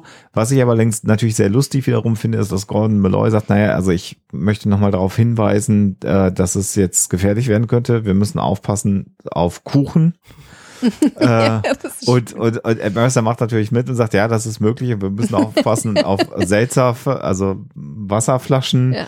und ähm, äh, Ballontiere. Also bitte äußerste Vorsicht. Und das finde ich sehr, sehr lustig. Das ist äh, herrlich, die Szene. Finde ich wirklich schön. Ja, dann sehen wir halt, wie die Suchparty los, Party losgehen. Ähm, so etwas semi-motivierte Sicherheitstypen. Passt jetzt nicht so ganz, ne? Also das ist so schön, weil du, ne, das, wir wissen, die Musik sagt, das ist eine Horrorfolge, der, der Clown ja. war schon horrormäßig. Da sind zwei ja. Typen in dieser Suchparty, die einfach niemand jemals gesehen hat. So, ja. natürlich sterben die gleich, so total logisch. Würde man erwarten, genau so ist es. Die namenlosen. Und sie, und sie sind auch nicht sonderlich motiviert. Man hat auch so den Eindruck, dass sie selber wissen, dass sie bald sterben. Das finde ich auch, das ist so. Stimmt. Ich habe ja eh nur eine Statistenrolle gekriegt. Ja, genau, genau so, genau so. Ja. Und dann gibt's halt die nächste Eigenartigkeit, das Licht geht nicht an in der Shuttle-Rampe, wo äh, Lara und Bortus dann sind. Das ist auch so ein typisches Horror, Horror-Trope. Mhm. Im Prinzip sind sie jetzt, wäre es äh, ein, ein Kinofilm, ein Horrorfilm, sind sie in den Keller gegangen. Ja. ja, genau, genau. Und das Licht geht aber auch nicht an, als sie den Knopf drückt. Also es geht einfach nicht so. Mhm. Ja. Und dann trennen sie sich natürlich auch so ein typisches Horror-Ding. Und ah, mhm, das genau. ist einfach alles nicht so meine Welt. Weil das ist alles, ah, nee. Ja, also ich, ich kann mich über sowas sehr amüsieren. Wobei inzwischen äh, werden ja viele wissen, dass ich äh, keine Horrorfilme gucken kann, weil ich äh, dann echt durchdrehe irgendwie und dann monatelang Albträume habe. Trotzdem guckst du sie. Und trotzdem gucke ich sie manchmal. Äh, weiß auch nicht, was mich da reitet. Äh, was man aber sagen muss, äh, es ist erstaunlich gut inszeniert. Also all diese mhm. Tropes, diese Horror-Tropes äh, ähm, machen sie hier sehr gut. Also es ist dunkel, es ist eine Taschenlampe, sie trennen sich. Also all das, was man immer sagt, macht das doch nicht, passiert natürlich genauso. Und äh, Lara zwischen diesen Containern äh, ähm, in, in dieser Holodeck-Kulisse trifft dann ja auch auf den, auf den Clown, der dann aber noch horrormäßiger mhm. aussieht, mhm. als er das vorher gewesen ist, denn er reißt dann den Mund auf und hat dann so diese oh, spitzen Szene, ja. also natürlich eine Assoziation an S, ähm, und äh, attackiert sie dann auch und, Obwohl sie sind nur lang und äh, verfault, verfault, nicht spitz, aber es reicht das, schon. Das, das ist, also ist total gruselig. Ja. Und in, was sehr, sehr interessant ist, dass sie natürlich super kräftig ist und sich im Grunde genommen ja gegen ein normales Lebewesen super wehren oh. könnte. Aber dieser Clown ist offensichtlich so kräftig, oder auch so widerstandsfähig, dass sie ihm nichts tun kann. Das haben wir ja schon auf dem Gang gesehen, als er sie mhm. umgewirbelt hat. So, mhm. das wäre ja mit ihr sonst auch nicht passiert. Mhm. Genau. Und sie kämpfen jetzt. Lara verliert in, in Phaser, den dann der Clown zu fassen kriegt und er schießt dann und wir sehen sofort an den Kartons, die dann sich auflösen, dass der nicht mehr auf Stun steht. Mhm. Und als dann Lara äh, ihn zu, in die Hände bekommt, den Phaser und schießt oder die, die Waffe, äh, löst sich halt der Clown also, auf. Also er verhält sich einfach durch und durch wie, wie ein realer Feind, ja. den du Aber mit Waffen bekämpfen kannst. Er ist halt nicht, nicht die ganze Zeit darauf aus, sie quasi umzubringen, sondern er spielt auch mit ihr, weil es gibt so Szene, ja. da, da sitzt er ja. dann oben irgendwie auf ja, ja, so einer, oh, Wand drauf und springt dann runter, weil er kann sich das halt leisten. Weil mhm. er, ist, er hat eindeutig die Oberhand kurz bevor er dann vernichtet mhm. wird. So, ja. so ein typisches, typisches, der Böse in, in ähm, Horrorgeschichten ist mhm. immer so ein bisschen übermenschlich. Mhm. Ja. Ja, und Lara entschuldigt sich dann beim Captain, also dann sitzt sie im, im Besprechungsraum äh, und sagt, äh, ich hatte einfach nicht Zeit zu gucken und der war auf, auf, auf Töten eingestellt. Und ähm, gut, das war halt Selbstverteidigung und die Frage ist, war das denn immer noch ein Mensch? Und äh, Isaac sagt ja. Und das, was ich gerade angesprochen hat, thematisiert jetzt auch Lara, der war nicht menschlich, weil ich habe den durch die Gegend gewiss, äh, geworfen, der hätte sterben müssen. Und die Zähne waren komisch. Und Gordon sagt, ja, Vampirclown, ganz klar. Und John, John dreht fast durch. Ne? Was? ja. Und das ist einfach so wunderschön glaubhaft, dass die beiden, ne, die nehmen sich halt so, wie sie auch in Wirklichkeit ja. sind, so, obwohl ja. das natürlich inzwischen hier alles in Simulation ist. Also mhm. die Figuren sind schon alle sehr realistisch nachgearbeitet. Ja, ja. Das Schiff geht jetzt halt auf gelben Alarm und alle sollen äh, aufpassen und dann fragt John auch, worauf denn? Und sagt der Captain, mehr Clowns. Und das ist natürlich eine Aussage, die er nicht hören möchte. Mhm.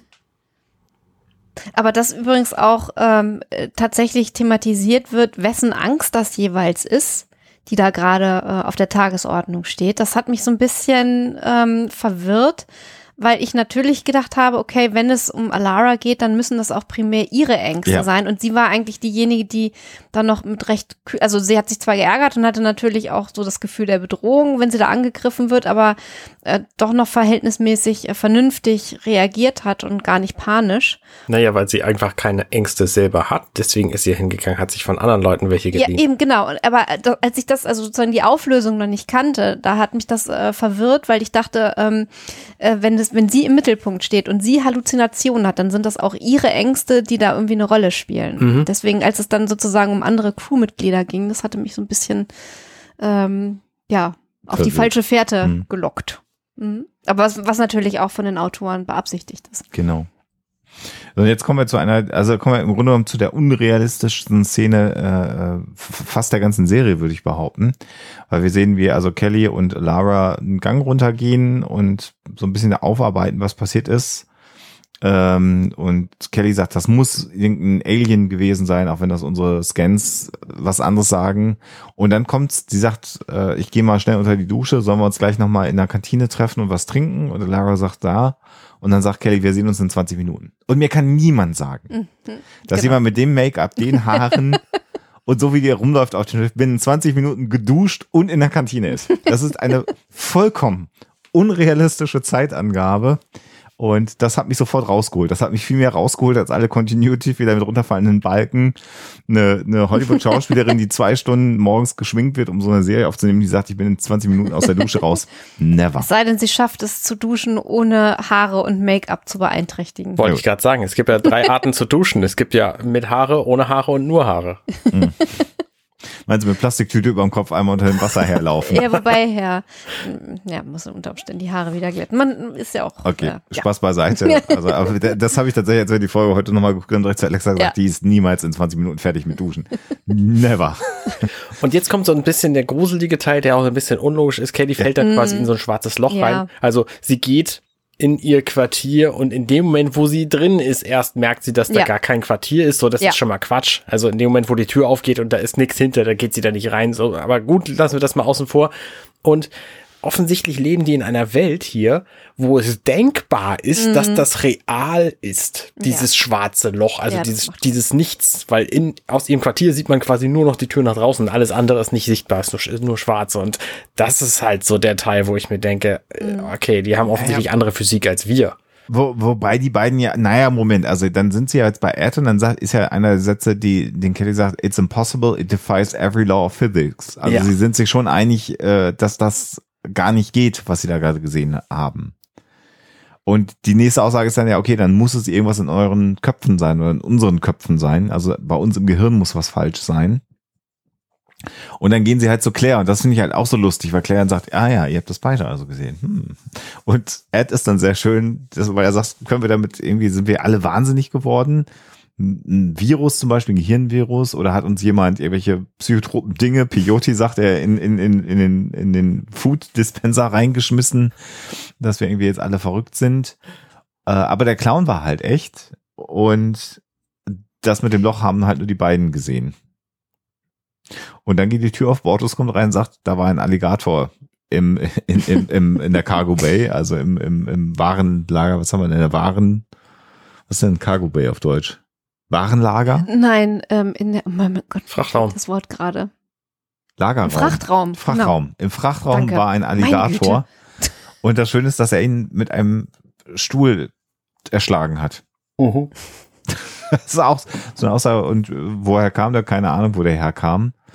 Aber ich habe es gekillt, das Viech. Das ist übrigens auch vielleicht eine Anspielung an diese berühmte moderne Sage. Ne? Mit dem Alligator in der ja, Kanalisation genau. kann natürlich sein. Ja. Und naja, also Claire sagt dann, okay, ich mache mal einen Scan vom Gehirn zur Sicherheit, baue ich allen und äh, fängt dann offensichtlich mit Lara an. Ich finde es übrigens sehr, sehr interessant, wie äh, Lara dann, als sie die, die Jacke auszieht, dass die Hosen deutlich stoffiger aussehen. Das sieht dann, da hat dann plötzlich so die Anmutung eher von so einem Trainingsanzug mit dem Oberteil, oder? Also ich finde, wenn die die Jacken anhaben, sieht es deutlich formaler mhm. oder mhm. formeller aus, als jetzt dieses schwarze T-Shirt-Oberteil, mit der Hose, ich weiß nicht, ob die Hose vielleicht jetzt auch eine andere ist. Also das ist auf jeden Fall ein anderer Stoff als die Hose, die Uniformhose von äh, Claire Finn. Die sind ein bisschen steifer, oder? Ja. Mhm. Ja. Ja, ja, das ist ein weicherer Stoff, den äh, Alara anhat. Merkwürdig, ja, ne? Ja, stimmt. Also das Na gut, aber das ist halt wahrscheinlich die Frage irgendwie, welche Materialien. Das ist die Liegehose. Die Liegehose. Das ist so wie die, wie die, wie die Autoöhrchen, ist das die Liegehose. also ja. da. Ja. ja. Ähm, wird dann variiert. Und das ist jetzt, finde ich, auch eine relativ oder, gruselige oder Geschichte. Es ist tatsächlich die Uniform-Trainingshose und soll symbolisieren, dass sie die Kontrolle über ihr Leben verloren hat. Oder so. Um es mit Karl Lagerfeld zu sagen. Ich ja, weiß es nicht. Genau. Ich finde es, äh, also man, wir sehen ja die Hosen sehr selten, so wie hier gerade. Ähm, ja. Die Naht auf dieser Hose, die ist schon echt bemerkenswert. Also das ist eine sehr ungewöhnliche Naht, weil die quasi um das Knie, um die Kniescheibe drumherum führt. Das ist schon oh, ziemlich cool. Mal drauf achten. Ach so, ach so eine ah, Ausbuchtung. Ja, ja das stimmt. stimmt. Mhm. Ja, und jetzt soll also der Brainscan durchgeführt werden und äh, ganz spannend ist dann, dass sie sagt, wo sind denn all deine Kollegen äh, klären? Du sagst, ja, die sind alle in der Mittagspause. Und es ist Was? auch schon wieder halb düster in diesem ja, ja, genau. wo es genau. normalerweise sehr hell ist. Genau, und dann wird sie plötzlich mit Metallschellen an den Tisch gefesselt. Mir fällt übrigens gerade auf, oder habe ich mich da verguckt, dass das Claire einen, einen Gelenkring trägt. Hatte sie den schon immer oder, oder ist der jetzt irgendwie neu? Ja. ja. der über, ja, ja, über genau. den Ringfinger Also hat quasi ein, ein Teil, der äh, direkt an, an der Hand äh, sitzt und dann ein äh, Teil, der weiter oben sitzt, verbunden mit so einem Gelenk. Das, das ist ja crazy.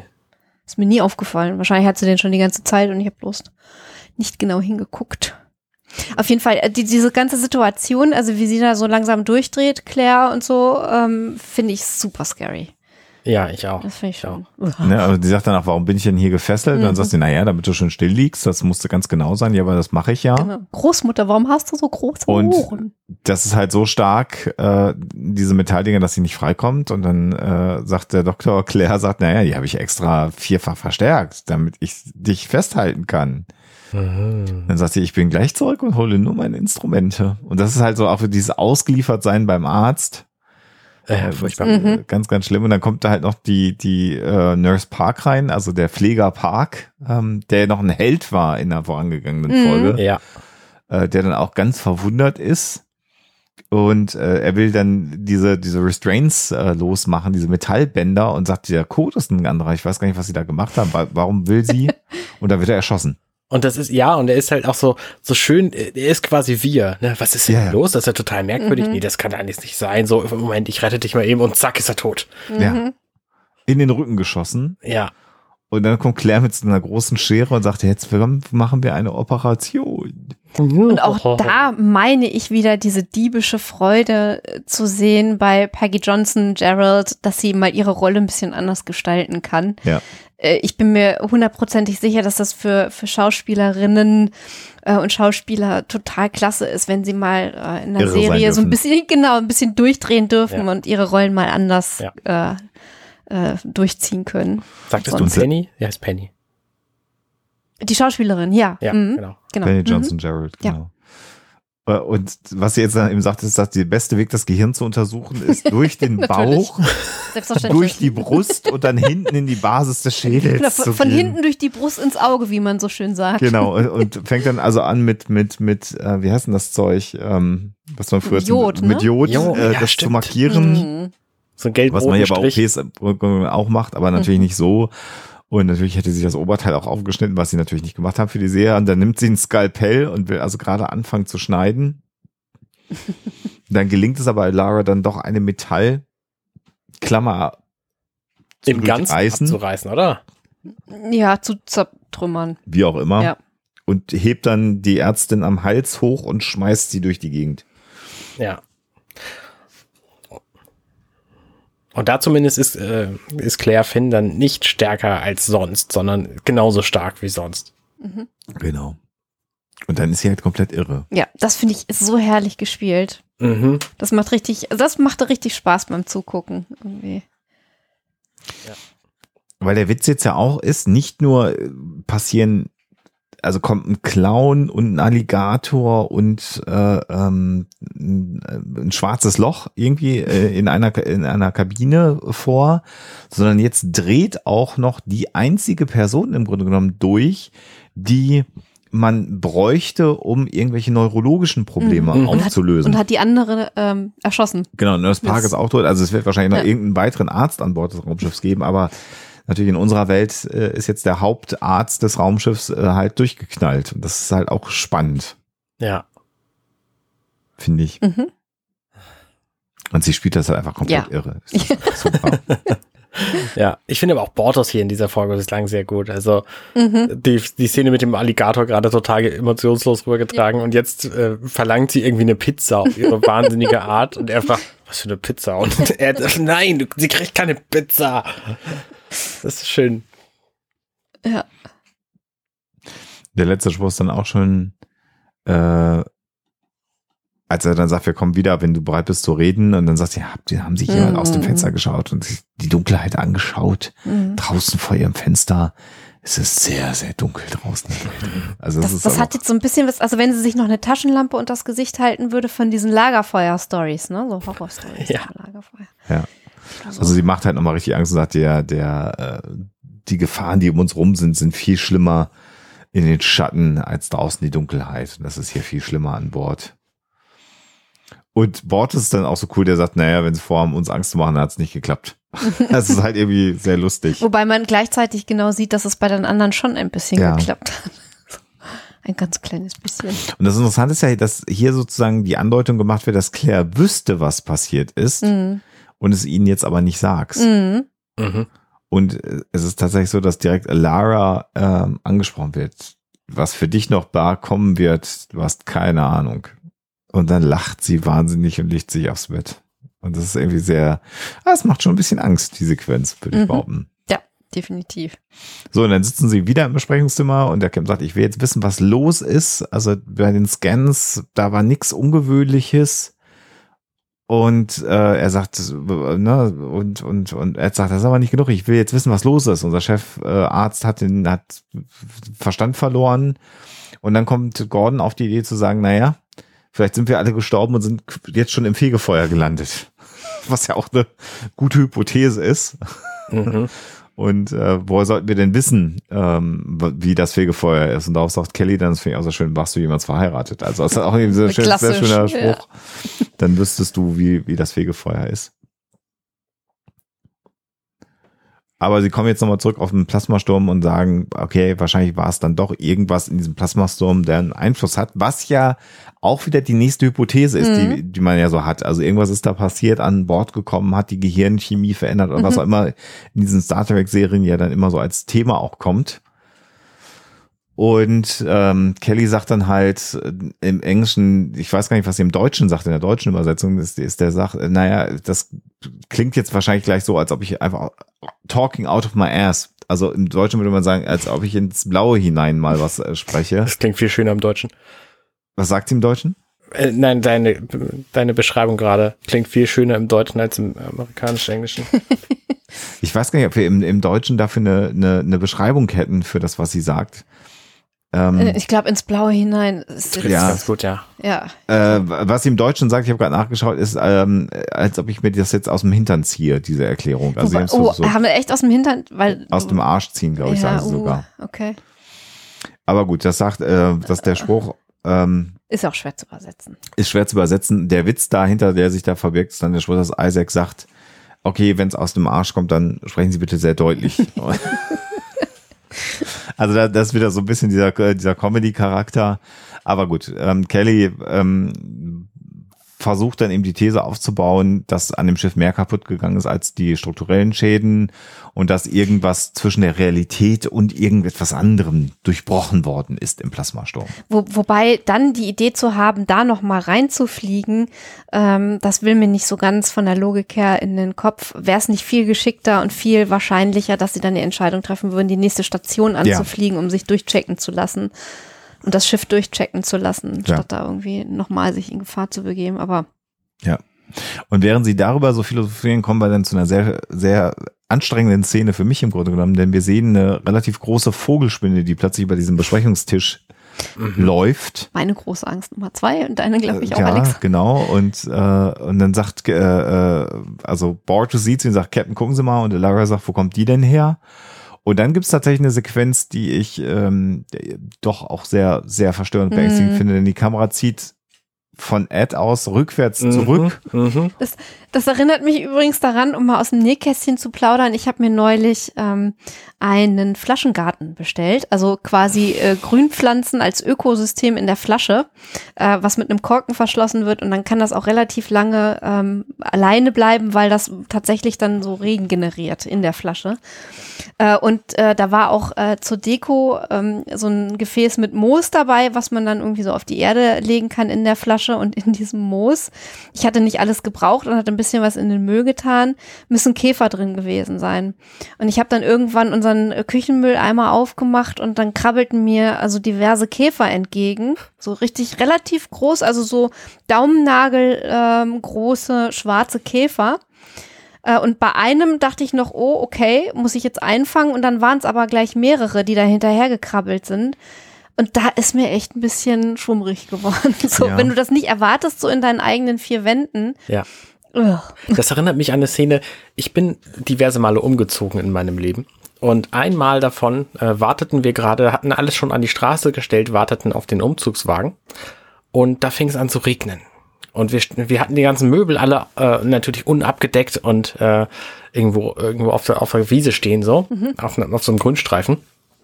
Und in dem Moment, wo es anfing zu regnen, da haben sich offensichtlich alle möglichen Tiere gedacht, boah, geil, Möbel, da oh gehen wir mal rein. Oh nein. Weil, dass die Möbel nass geworden sind, das war überhaupt kein Problem. Die sollen so vertrocknen nach mhm. kurzer Zeit wieder. Das war nicht das Thema. Mhm. Aber wir haben die dann alle mit in die neue Wohnung genommen. Mhm. Und dann sind die Tiere natürlich alle aus diesen Möbeln wieder rausgekommen. Und dann hatten wir eine ganze Zeit lang Viechzeug bei uns drin. Ähm, die wollten natürlich auch nicht da bleiben und sind dann alle relativ schnell rausgerannt so. Aber es war schon eine sehr, sehr eigenartige nee. Erfahrung. Oh, nee. ich, vor allen Dingen hatte ich damit nicht gerechnet. Als, ich, als es mhm, anfing genau. zu regnen, habe ich gedacht, so nein, die ganzen Kartons weichen durch, die mhm. Möbel werden nass, alles furchtbar und so. Aber das war gar nicht so blöd, sondern dass dann die ganzen Tiere alle gedacht haben, boah, geil, hier Kartons und Möbel. Das war echt strange. Ja, so, jeder hat so seine. Das will man eigentlich nicht, nicht haben, nee. ne? Aber fand ich nicht so schlimm, weil das waren halt alles okay. sehr kleine Tiere, nicht so wie diese riesen Spinnen hier.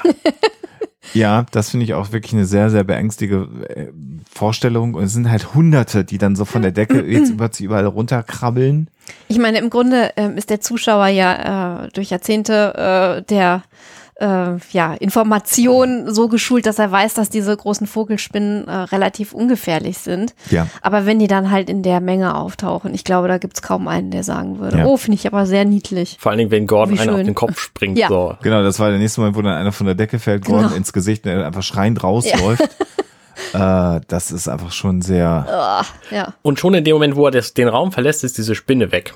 Ja. Und ähm, da wissen wir ja, okay, das ist halt. Ja, er schlägt sie runter, ne? Also wenn du ja? jetzt genau anguckst, so. er schlägt sie runter. Doch, doch, doch, man sieht, wie sie wegfliegt. Doch, doch, doch. Ja, guck mal ganz genau hin. Was? Da gucke ich mal Eins, sehr genau hin. Einzelbildfortschaltung. Oh, schön. Tatsächlich. Ach, da, stimmt. Nee, nee, okay, ja, stimmt. Er sie fällt sie runter. Er kriegt okay. sie weg. Aber eine von den Spinnen, ich habe eben nachgezählt, die ist, nein. Ja, es sind, es sind zwei weniger. In der Tat. Also wir sehen, äh, ein, nein. Äh, alle flüchten dann eben aus dem Raum und ich finde übrigens hier, das werden sie natürlich mit, mit CGI gemacht haben, weil du so viele Stimmen, Spinnen nicht, nicht auf einen Haufen kriegst. Zumal die, wenn ich nicht ganz falsch informiert bin, relativ territorial sind. Die mögen das gar nicht mit so vielen auf einem mhm. Raum zu sein, äh, diese Vogelspinnen. Da lasse ich mich aber gerne korrigieren, äh, korrigieren in den Kommentaren, falls sich da jemand auskennt.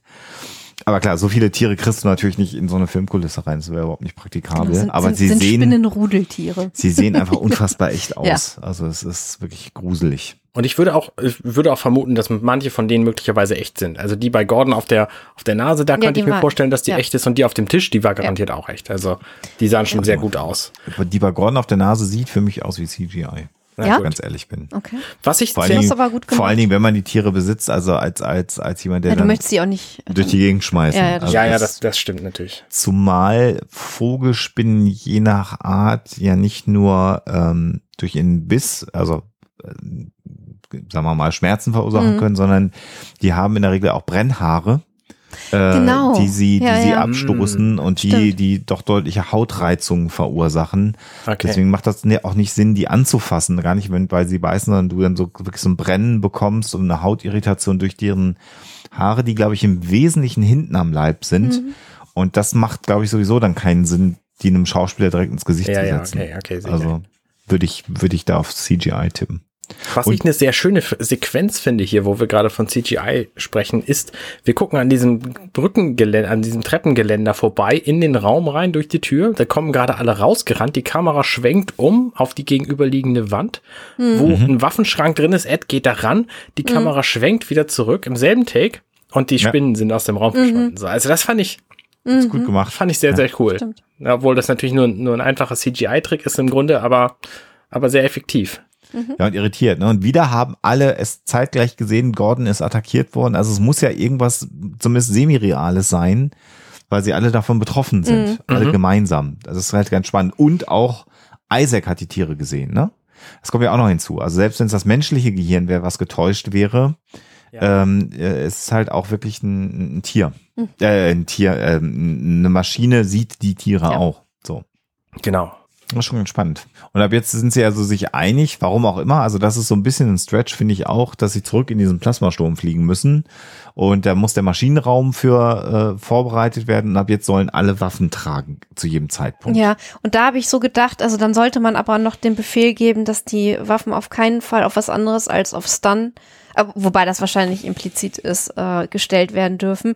Wenn du natürlich ähm, Crewmitglieder hast, die schon durchgedreht sind und die Gefahr besteht, dass auch andere Crewmitglieder durchdrehen, dann ist natürlich, äh, und auch da steckt wieder so eine typische amerikanische Denkweise dahinter, ist die Frage, ob es so toll ist, wenn auf einmal alle Waffen tragen. Ja. Ähm, du weißt halt nicht, was dann passiert, wenn auch die durchdrehenden äh, Crewmitglieder das ist auch so ein Punkt, genau. Also wenn alle psychisch instabil sind mhm. oder wenn es halt sozusagen Situationen gibt, die vollkommen unklar sind, mhm. macht es dann Sinn, dass die Leute Waffen tragen. Mhm. Aber gut. Mhm. Mhm.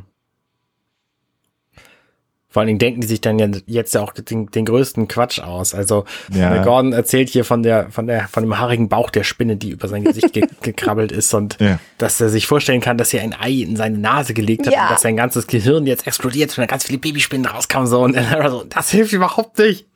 Genau. Das fände ich eher Hirngespinst, aber sehr effektiv. Ja. Aber das Programm hat ihn auf jeden Fall gut getroffen. Ja, ja, genau. so vom also Verhalten also her, von seinen Ja, super. Und, und, und äh, interessant finde ich auch, dass er hier nochmal sagt, Mensch, Alara, es tut mir auch so leid und es ist, äh, ähm, was dir passiert ist, ist ganz schrecklich und äh, alle sagen dir das, auch ich sehe das so, dass du gar nicht verantwortlich für das bist. Also hier auch ein sehr netter Moment dann mhm. zwischen Gordon und Lara in, in dem Fall. Mhm. Und sie warten halt auf den Aufzug und dann gibt's halt irgendeine riesige Alienspinne. Die ist so crazy, ja. Die aus dem Aufzug rauskommt und da sehen wir. was von, von Herr der Ringe, ne? Wie hieß die nochmal? Herr der Ringe. Oh Gott, ich krieg's nicht mehr. Aragog. Aragog. Ah ja. Nee, Aragog war nee, Herr, das war Harry Potter. Harry Potter, genau. Das war Harry Potter, stimmt. Ist sie denn? Gott. Jetzt müssen wir das nach. Schreibt es uns in die Kommentare oder so. Aragorn, nee, das war auch. Ar nee, Aragorn war, war, der, war der Held. Aber der Gorn war doch der gegen den Kirk. Ach, das ist alles verwirrend. Kankra, Kankra. ich wusste irgendwas mit K, ja. Beziehungsweise Shelob. Ja, stimmt. Genau. Im Englischen genau, hieß sie genau, genau. Shelob und im Deutschen Blah. hieß sie äh, äh, Kankra ich finde, die hat auch ein bisschen was von Predator hier, diese Spinne, weil die so vier, vier Zähne hat, ja, die in vier genau, Richtungen, das Maul. vier Richtungen aufgehen. Ja. Das ist so sehr, sehr Predator-like. Mhm. Und die hat natürlich nichts Niedliches mehr, wie die, wie die Vogelspinnen möglicherweise noch haben. So, äh, hier ist halt ja. keine Haare dran. So. Genau. Man, man sieht hier aber auch so ein bisschen die Grenze von CG. Also die sieht natürlich noch gut aus, aber man sieht hier schon, wie schwierig es ist. Mhm. Es ist so ein Riesenwesen in einem voll beleuchteten Gang mit Fernsehbudget hinzubekommen. Also sie haben sich alle Mühe gegeben, aber das ist so, glaube ich, die Grenze dessen, was man machen kann. Also ich finde ja. schon, dass sie ein bisschen mhm. nach Computer aussieht. Mhm. Na, da hätten sie einfach noch irgendwie noch zwei, drei Rechenstufen mehr machen müssen, damit es, damit es vernünftig ist. Also ja. Wobei die Deformation und die Lichte und so und, ja. und leichte Farbapparationen, die fehlen hier halt. Also du siehst sehr, sehr deutlich, dass es nicht echt ist, weil es einfach, weil es einfach nicht echt ist, so, weil, weil da einfach bestimmte Effekte, ja. Lichteffekte fehlen, die so ein echtes Wobei Element hätte. Wobei sie natürlich mit der Beleuchtung schon ein bisschen spielen und einen Schattenwurf auf das Viech drauf machen, aber es reicht halt einfach nee, genau, es ja. reicht halt nicht. Aber ich finde, es sieht ganz nett aus, so einfach vom Bewegungsablauf her, wie die, äh, dieses Viech um die Kurve flitzt und dann so ein bisschen gegen das Fenster Hintern. knallt ja, und so, ja. oder genau der Hintern so ein bisschen ausbricht. Das hat mich sehr an die Katzen erinnert, wenn die auch hier auf dem Parkett irgendwie beim Laufen die nicht flitzen. die Kurve kriegen ja. und vom Hinterteil überholt werden. Ja, das machen Kaninchen auch übrigens. Genau. Und dann stellt sie halt Gordon ein Bein und Lara dreht sich noch um und versucht drauf zu schießen und dann verschluckt sie Gordon in mhm. einem Rutsch. Im Ganzen, ja. Ja. Mhm. Und was wir natürlich da sehen, ist, dass es hier sich um eine Alienspinne handelt, weil wir wissen äh, vielleicht eventuell, dass Spinnen ja Nahrung außerhalb ihres Körpers verdauen. Das heißt, sie spritzen ja in ihre Opfer äh, so ein Verdauungssekret rein. Äh, häufig sind es ja eben auch andere Insekten, die einen harten Körper haben. Da bietet sich das dann auch an. Und dieses Sekret verdaut quasi dann schon die Tiere vor und dann kann die Spinne die Tiere einfach austrinken, im Grunde ja, genommen. Vielen Dank also für das, das Kopfkino. Ja, das habe ich auch gerade gedacht. Vielen Dank. Ich wollte es der Vollständigkeit halber. Und ja. das ist ja hier nicht so, weil die frisst den halt einfach ganz auf. Das heißt, das ist keine normale Stimme, sondern eine Alienspinne. Aber es ist wirklich hilfreich, das zu wissen. Also jetzt verstehe ich auch, warum die die alle einspinnen und warum das so mhm. gefährlich ja, ja. ist ja, genau. bei Hobbit mhm. und Herr der Ringe und so. Mhm. Ähm, ja, ja. ja. Wusst, Wobei, wusstest, wusstest, du das nicht, Anne? Nee, das wusste ich das ja nicht. Ähm, mhm. Diese Spinne ist aber sowieso sehr eigenartig, weil die ist nämlich, ich würde schätzen, nur einen halben Meter länger als Gordon. Ja, das ist. Und verschluckt ihn im Ganzen ja. und sieht hinterher noch genauso aus wie vorher. Also, ja, es gibt einige Tiere, die verschlucken andere komplett so, aber die haben dann auch hinterher eine sehr andere Form. Entsprechende Beulen. Ja, genau. ja, also von daher, gut, okay, CGI, ne, hatten sie halt nur ein Modell. Ist gut. Genau. Und dann biegt sie um eine Kurve und Lara läuft hinterher und dann ist sie genau wie der Clown wieder verschwunden. Genau. Und aber Gordon eben mit. Genau, dann ist Lara eben vollkommen fertig und sinkt zu Boden und tippt dann eben auf das Kommunikationsdevice, was sie im Arm hat und meldet dann, dass äh, Gordon verstorben ist.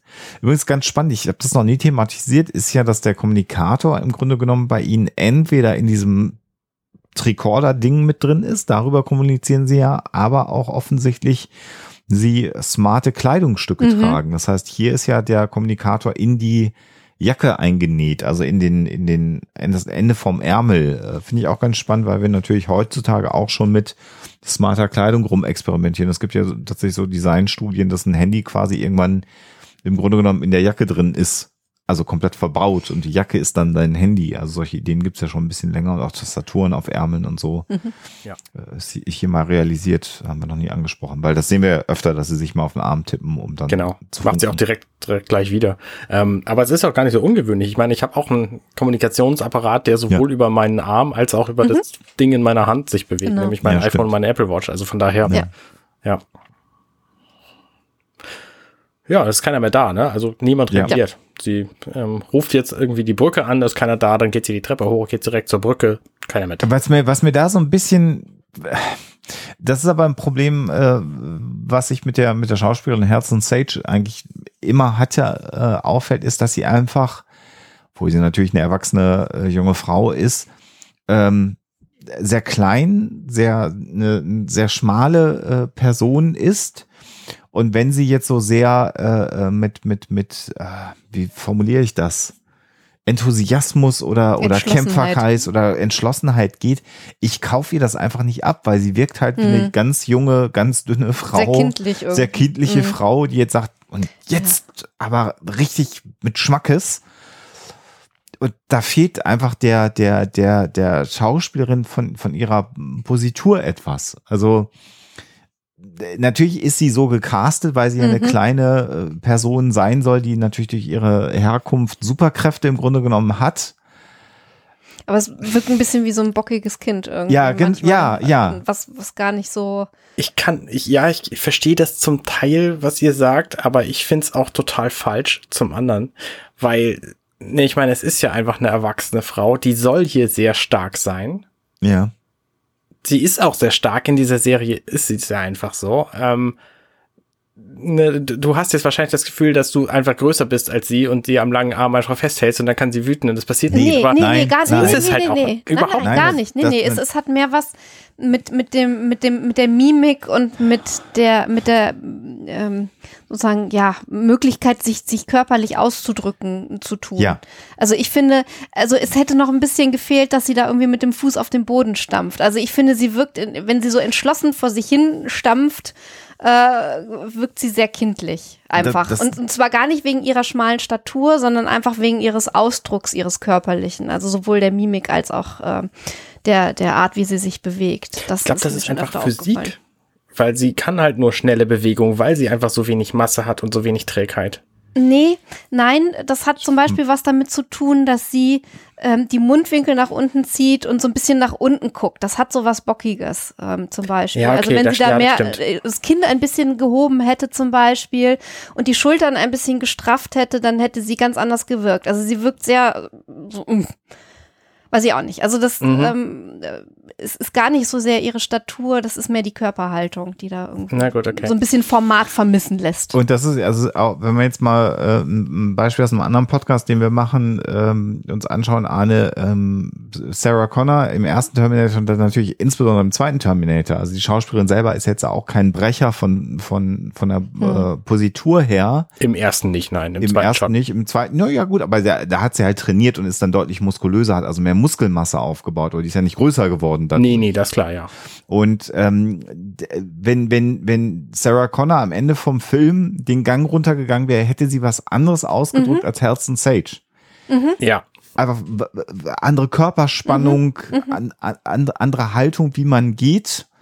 Ähm, äh, das meine ich damit. Ja. Also jetzt gar nicht, mhm, man darf okay. Bodybuilderin mhm. in so eine Rolle nee, nee, casten. das soll ja auch ein Kontrast sein zwischen ihrer ne? Körperkraft Also bitte nicht falsch verstehen. Ich will auch nicht Aussehen. über ihre mhm. Körperlichkeit jetzt irgendwie mich mhm. kritisch äußern.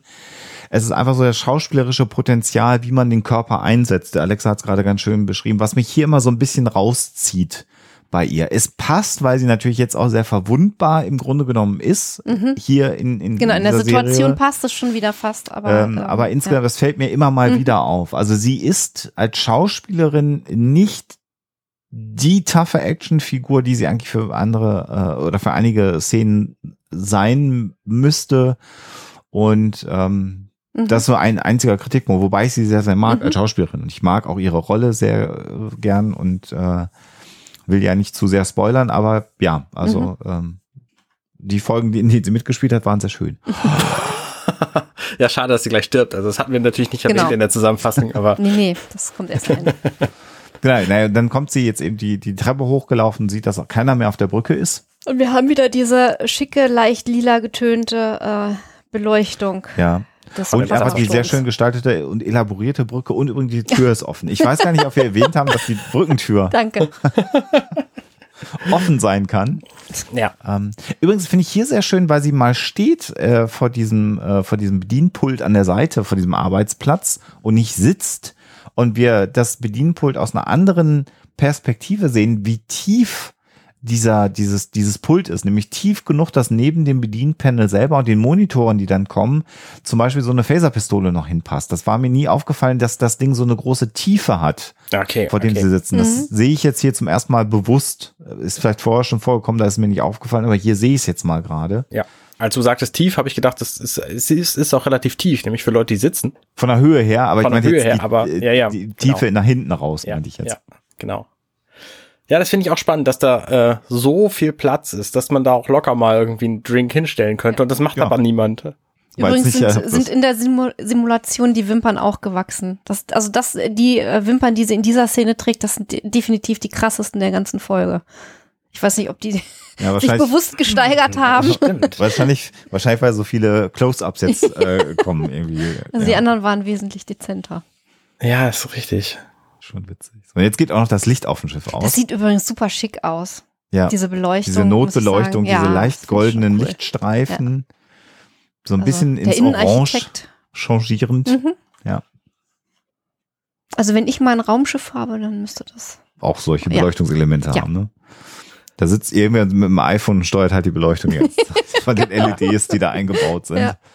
Das finde ich aber schön. Das haben wir ja in der allerersten äh, Episode unseres Podcasts schon besprochen. Ja. Ähm, diese Beleuchtungsstreifen in den Wänden, ich finde die einfach geil. Die sind ja. ja. quasi durch die ganze Serie, äh, mhm. ziehen die sich durch. Äh, durch das naja. ganze Raumschiff auch. Also. Ja, das ist ja auch, ähm, was, was Innenarchitektur angeht, inzwischen äh, ja durchaus gang und gäbe, so Lichtelemente äh, einzubauen und indirektes Licht finde ich, fand ich sowieso schon immer wesentlich schöner als das, was irgendwie so von der Decke ähm, mhm. kommt. Also wenn ich mich irgendwie komplett einrichten müsste oder so, ich würde es definitiv versuchen, so zu abzulösen, irgendwie mit so. Ja, wobei das eher so ein amerikanisches Ding ist, weil Amerikaner ja? ihre Häuser ja grundsätzlich aus Pappe bauen und da ist es kein Problem, in die Wand mal eben so ein Lichtelement reinzufräsen. Naja, naja, aber du setzt ja auch was davor, ne? Also du kannst ja auch ähm, Klar, vor eine massive Wand ja. ein Holzpanel mit äh, Lichtelementen drin. Äh, ja, ja, klar, das kannst du natürlich auch. Also in Deutschland ist es zwar auch üblich, aber mehr eher so in den Decken ja. als in den Wänden, okay. das ist richtig. Ja. Weil die Wände sind halt erheblich massiver hier als in den USA. Na, anbohren möchte ich die Dinger auch nicht müssen. Und was ich, aber was ich hier sehr schön finde, ist etwas, was, was äh, ja häufig nicht gemacht wird, was sich hier aber getraut wird, dass man eben mit ganz wenig Licht auch dreht und arbeitet. Also wir haben hier jetzt auch gerade sehr, sehr dunkle Räume. Also sie geht dann auf die, auf die Krankenstation und da ist es sehr, sehr dunkel und da wird sehr viel mit der Taschenlampe gearbeitet. Um, ähm, und das, das gefällt mir. Also so Akte X war eine Serie, wo das ähm, äh, mhm. äh, so ge gemacht wurde. Und in einem Film, den wir in einem anderen Projekt besprechen, bei Aliens Arne, ja. werden wir das sicherlich auch nochmal erörtern, dass es da zunächst einen Schau äh, regieführenden äh, Kameramann, äh, nein, also einen Kameramann gab, der meinte, er muss also auch das Licht setzen und dann das Licht eben anders setzt, gesetzt hat, als das James Cameron wollte bei Aliens. Und das hat dazu geführt, dass die Szenen halt, die dunkel sind, komplett ausgeleuchtet waren die ganze Zeit. und James Cameron ist halt quasi durchgedreht. äh, und der hat gesagt, nee, das beleuchte ich halt so, ich beleuchte das so, dass man das sehen kann, was ich filme. Und der wollte dann nicht auf James Cameron hören und dann musste der sich leider von dem Kameramann trennen, was ein bisschen ein Drama war, aber. Das gehört ihr dann in dem anderen Podcast. Nochmal. genau. haben wir. Äh, richtig. Ich finde das auch ganz schön. Also, sie können das hier sich auch einfach leisten, die Sachen nicht zu zeigen, weil wir das jetzt schon, ne, wir Kennen haben ja die zehnte Folge, äh, wir haben es schon neun Folgen lang gesehen. Wir mhm. wissen im Grunde, wie das alles aussieht, ne? Die, die Besprechungsraum und die Krankenstation und wo sie sich jetzt überall aufhält, die ganzen Gänge. Also, ne, das ist für so eine für so eine entspannte Serie ist es auch mal okay, die Sachen dann nicht zu zeigen, weil wir, wie gesagt, ja eigentlich wissen, was ist, was da ist. Mhm. Genau, dann geht sie auf die, auf, aufs Maschinendeck. Und da ist auch sehr schöner Reveal, so eine Kamerafahrt, mhm. quasi eine 360 Grad Kamerafahrt in dem leeren Maschinenraum und dann im letzten Moment sehen wir im Grunde genommen ja fast nur so als schemenhafte Silhouette, aber durch die Beleuchtung eben sichtbar, durch die paar Lichtpunkte, dass Isaac da rumsteht. Und das mhm. finde ich schon auch ziemlich cool. Das ist auch ziemlich creepy, ehrlich gesagt. Ja. Dieses unscharfe Licht so und er hat halt nur diese, diese sieben leuchtenden Punkte irgendwie an seinen äh, Arm, an seinen ja, Gliedmaß, Gelenken, so. Mhm. genau. irgendwie an seinem Bauch und die beiden Augen. Das ist schon ziemlich cool. Es ist äh, dann auch wieder äh, filmisch wirklich gut umgesetzt, weil du natürlich bei, bei Isaac relativ wenig Möglichkeiten hast, äh, zu zeigen, okay, das ist jetzt nicht mehr der zugängliche Isaac, sondern das ist jetzt Creepy Isaac. Ja. Ähm, da, da sind die Mittel natürlich begrenzt und wenn du das dann so übers Licht machen kannst. Naja, ist, er ist ja noch nicht der Creepy Isaac, sondern. Naja, aber der Reveal schon, war schon so ein bisschen. bisschen also, angedeutet zumindest, würde ich sagen. Ja. Dass der da so plötzlich steht, aus dem Nichts ja. kommend. Ja. Aber noch sehr warme Beleuchtung hier im Maschinenraum, äh, fast Goldfarben mhm. alles, finde ich auch ganz spannend und natürlich auch durch die Lichtelemente. Das werden sicherlich so LEDs sein, die man auch in der Farbtemperatur verändern kann. Es ist halt auch super gelungen. Da sind natürlich jetzt auch noch andere Lampen im Spiel, um die Schauspieler zu beleuchten.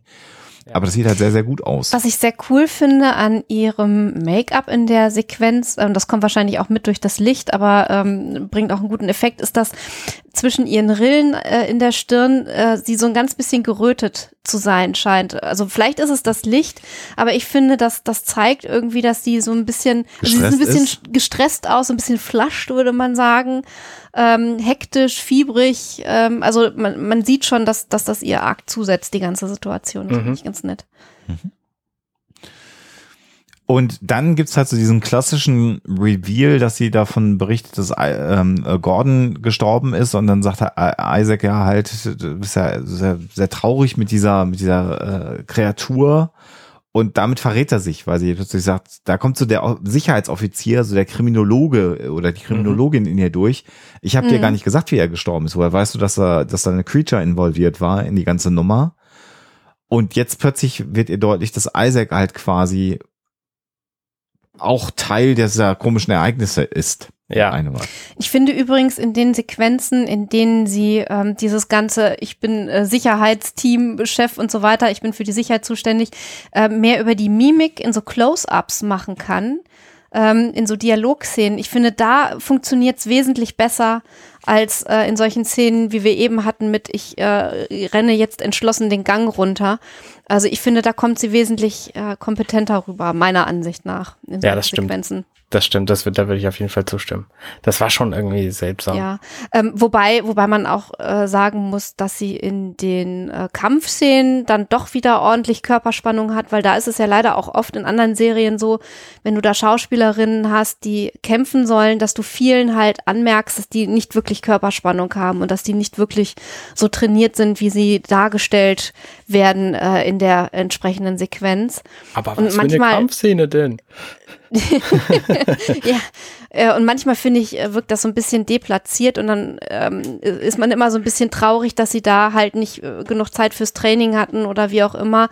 Ähm, wenn man das mal vergleicht mit äh, entsprechenden Szenen bei ähm, in den Avenger-Filmen zum Beispiel, also wenn du dir da die, die Schauspielerin anguckst, dann, dann merkst du halt sofort, dass die vor Drehbeginn erstmal drei Monate lang äh, durchs Bootcamp geschickt wurden, um entsprechend mhm. trainiert zu sein, weil du das einfach an der Körperhaltung, an der Art, wie sie mit Waffen umgehen und an den Nahkampfszenen merkst, äh, wenn da wirklich Wöms dahinter sitzt und wenn Körperspannung vorhanden ist und ja. die entsprechenden Muskeln. Ja.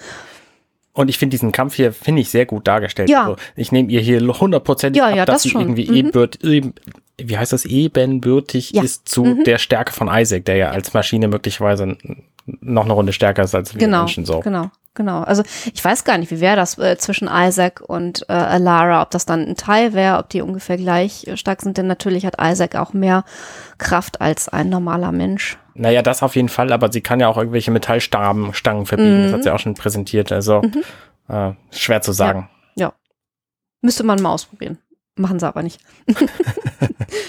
ja, ja, also der, der Kampf geht halt eine ganze Zeit und der ist relativ brutal, ne? Also das ja. finde ich äh, auch sehr eindrucksvoll, wie harsch die mhm. zu Werke gehen. Also nicht nur, dass sie semi gut aussieht, du hast es ja gerade schon gesagt, aber es ist halt auch. Also ich, eigentlich war ich der Meinung, also dass das bei ihr noch ganz, ganz äh, gut rüberkommt äh, im Kampf, äh, nur du hast halt in anderen Filmen, anderen Serien manchmal ja. Szenen, wo das nicht wirkt, weil die ja. Schauspielerin nicht entsprechend trainiert ist.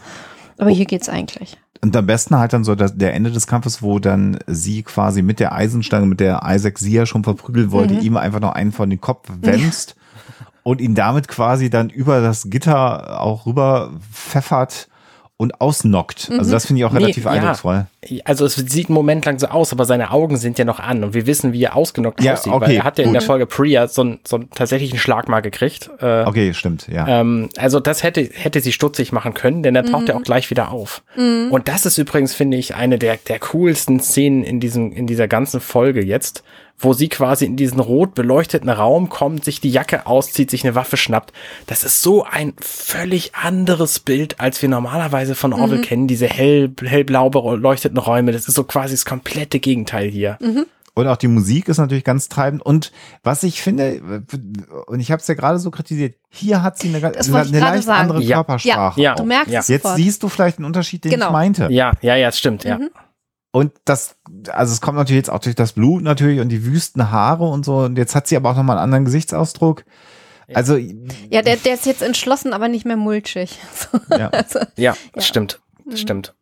Vor allen Dingen sieht sie in dieser, in dieser Beleuchtung auch aus, als hätte sie mhm. super düsteres Make-up, mhm. was sich mhm. natürlich nicht geändert hat seither. Mhm. Ähm, aber das wirkt einfach extrem krass. Mhm. Ja.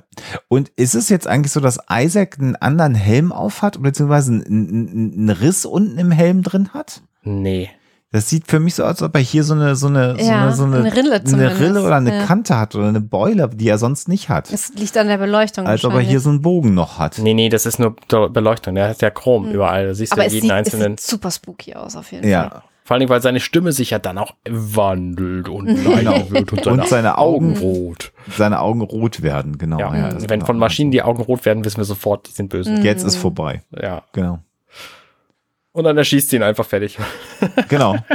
ja. Mit einem Lasergewehr. Ziemlich cool. Ja. Also ein Phaser-Rifle irgendwie. Und mir fällt es an dieser Stelle sehr, sehr schwer, nicht äh, kommende Episoden zu spoilern gerade mhm. wenn es um Isaac geht. Aber das machen wir natürlich Nein, das nicht. machen wir natürlich nicht. Aber bleiben wir nur in der Folge. Und jetzt rennt sie halt, äh, also auch hier, wenn wir den Film Aliens besprechen werden, Frauen, die mit Waffen durch irgendwelche äh, außerirdischen Einrichtungen laufen, da gibt's mit Sigourney Viva andere Schauspielerinnen, aber okay. Ja, nun. Und jetzt kommt ja der Bruch. Also die biegt um die Kurve und läuft einen Gang runter.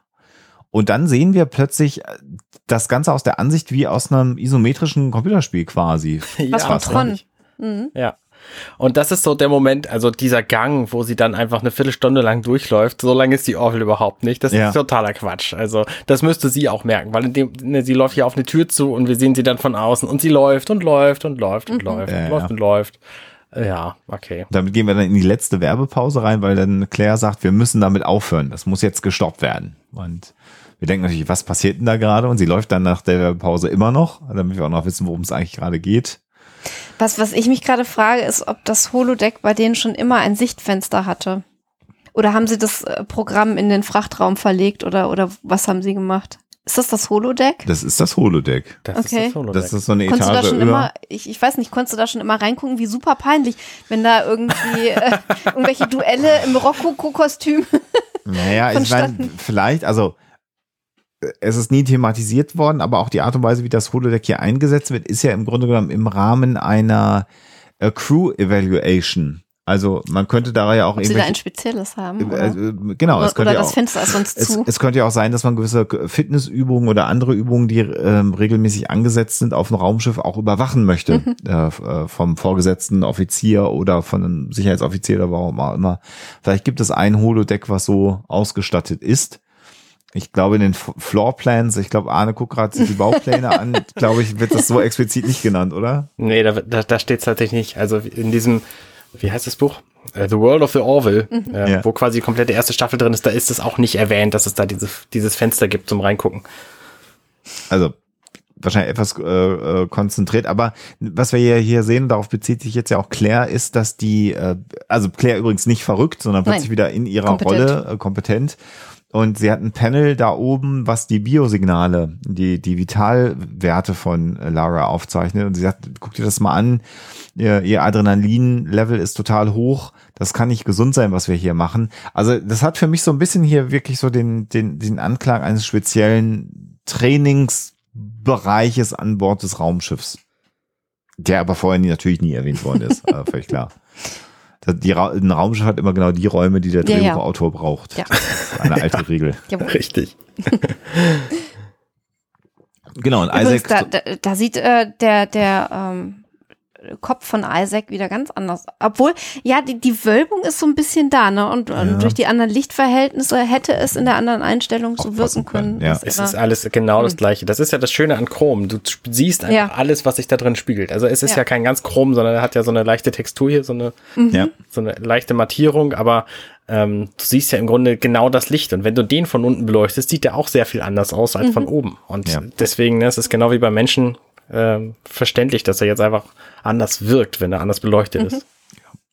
Ja, der kriegt jetzt eigentlich den Befehl, das auszuschalten und ähm, dann äh, sagt er, kann ich nicht, äh, weil Lieutenant Katan die Direktive 38 äh, hier eingegeben hat. Und das Geile ist, dass Etty nicht kennt und sagt dann, was?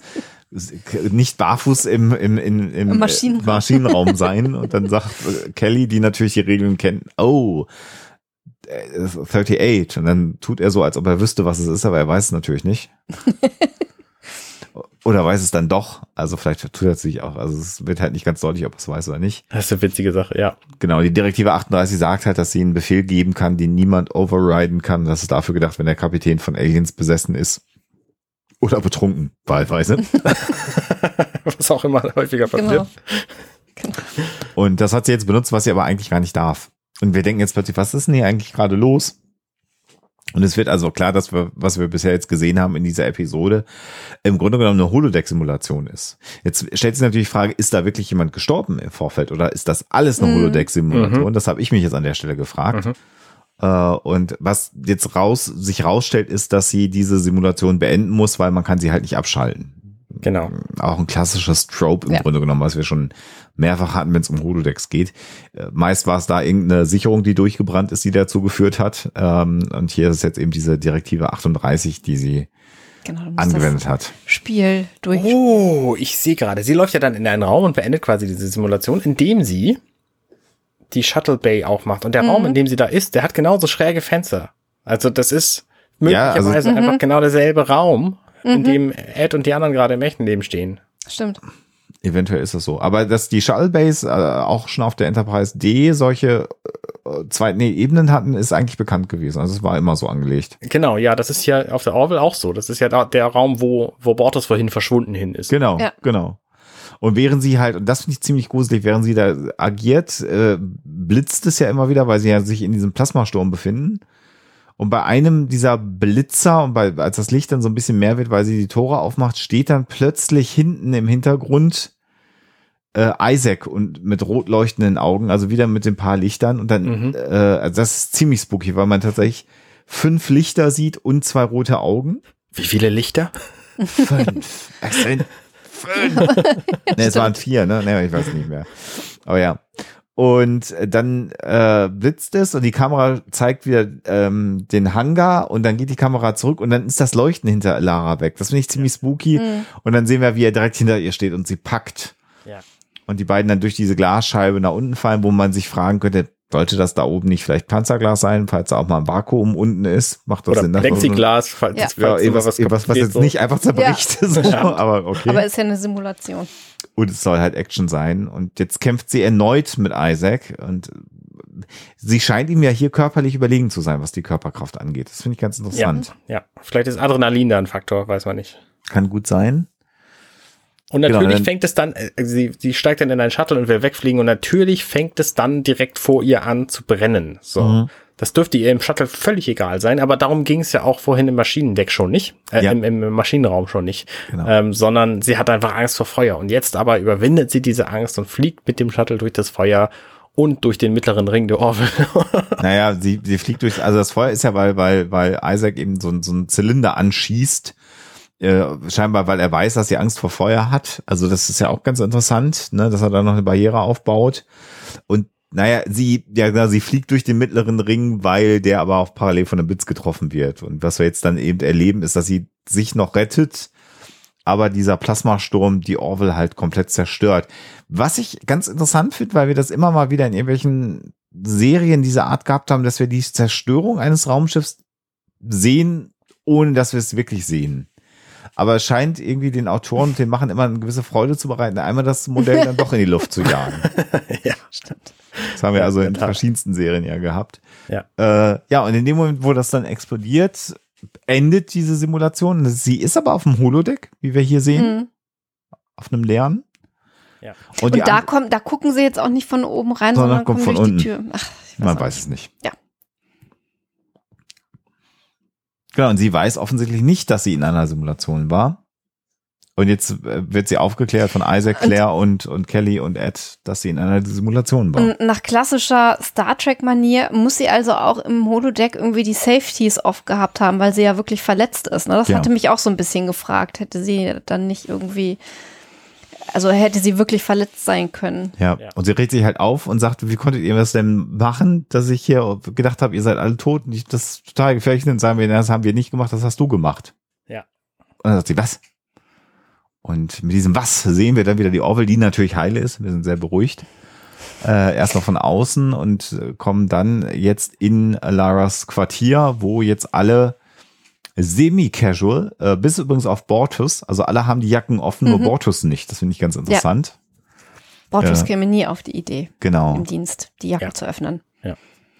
Und das hat jetzt auch so ein bisschen so leichte Anklänge an Wizard of Oz. Also am Ende, wenn Dorothy zu Hause aufwacht und dann sagt im Traum, du warst da und du warst da und du warst auch da und so. Das, also genau. Also so eine nette kleine Reminiszenz. Und jetzt ist es halt so, sie haben, die Autoren haben sich also hier eine, eine, eine Geschichte, wir haben ja schon ein paar Mal darüber gesprochen, wie man das jetzt auflösen äh, könnte. Und die Autoren haben hier einen extrem komplizierten Weg gewählt, diese Geschichte aufzulösen, weil sie hat sozusagen um ihre Ängste, nachdem sie sie identifiziert hat, äh, zu überwinden, ein Programm generiert, Isaac gebeten, die Ängste einzusammeln von allen Crewmitgliedern und dann sich diesen Ängsten zu stellen. Und nur wenn sie diese Prüfung besteht, äh, äh, wollte sie weiter Sicherheitschef sein.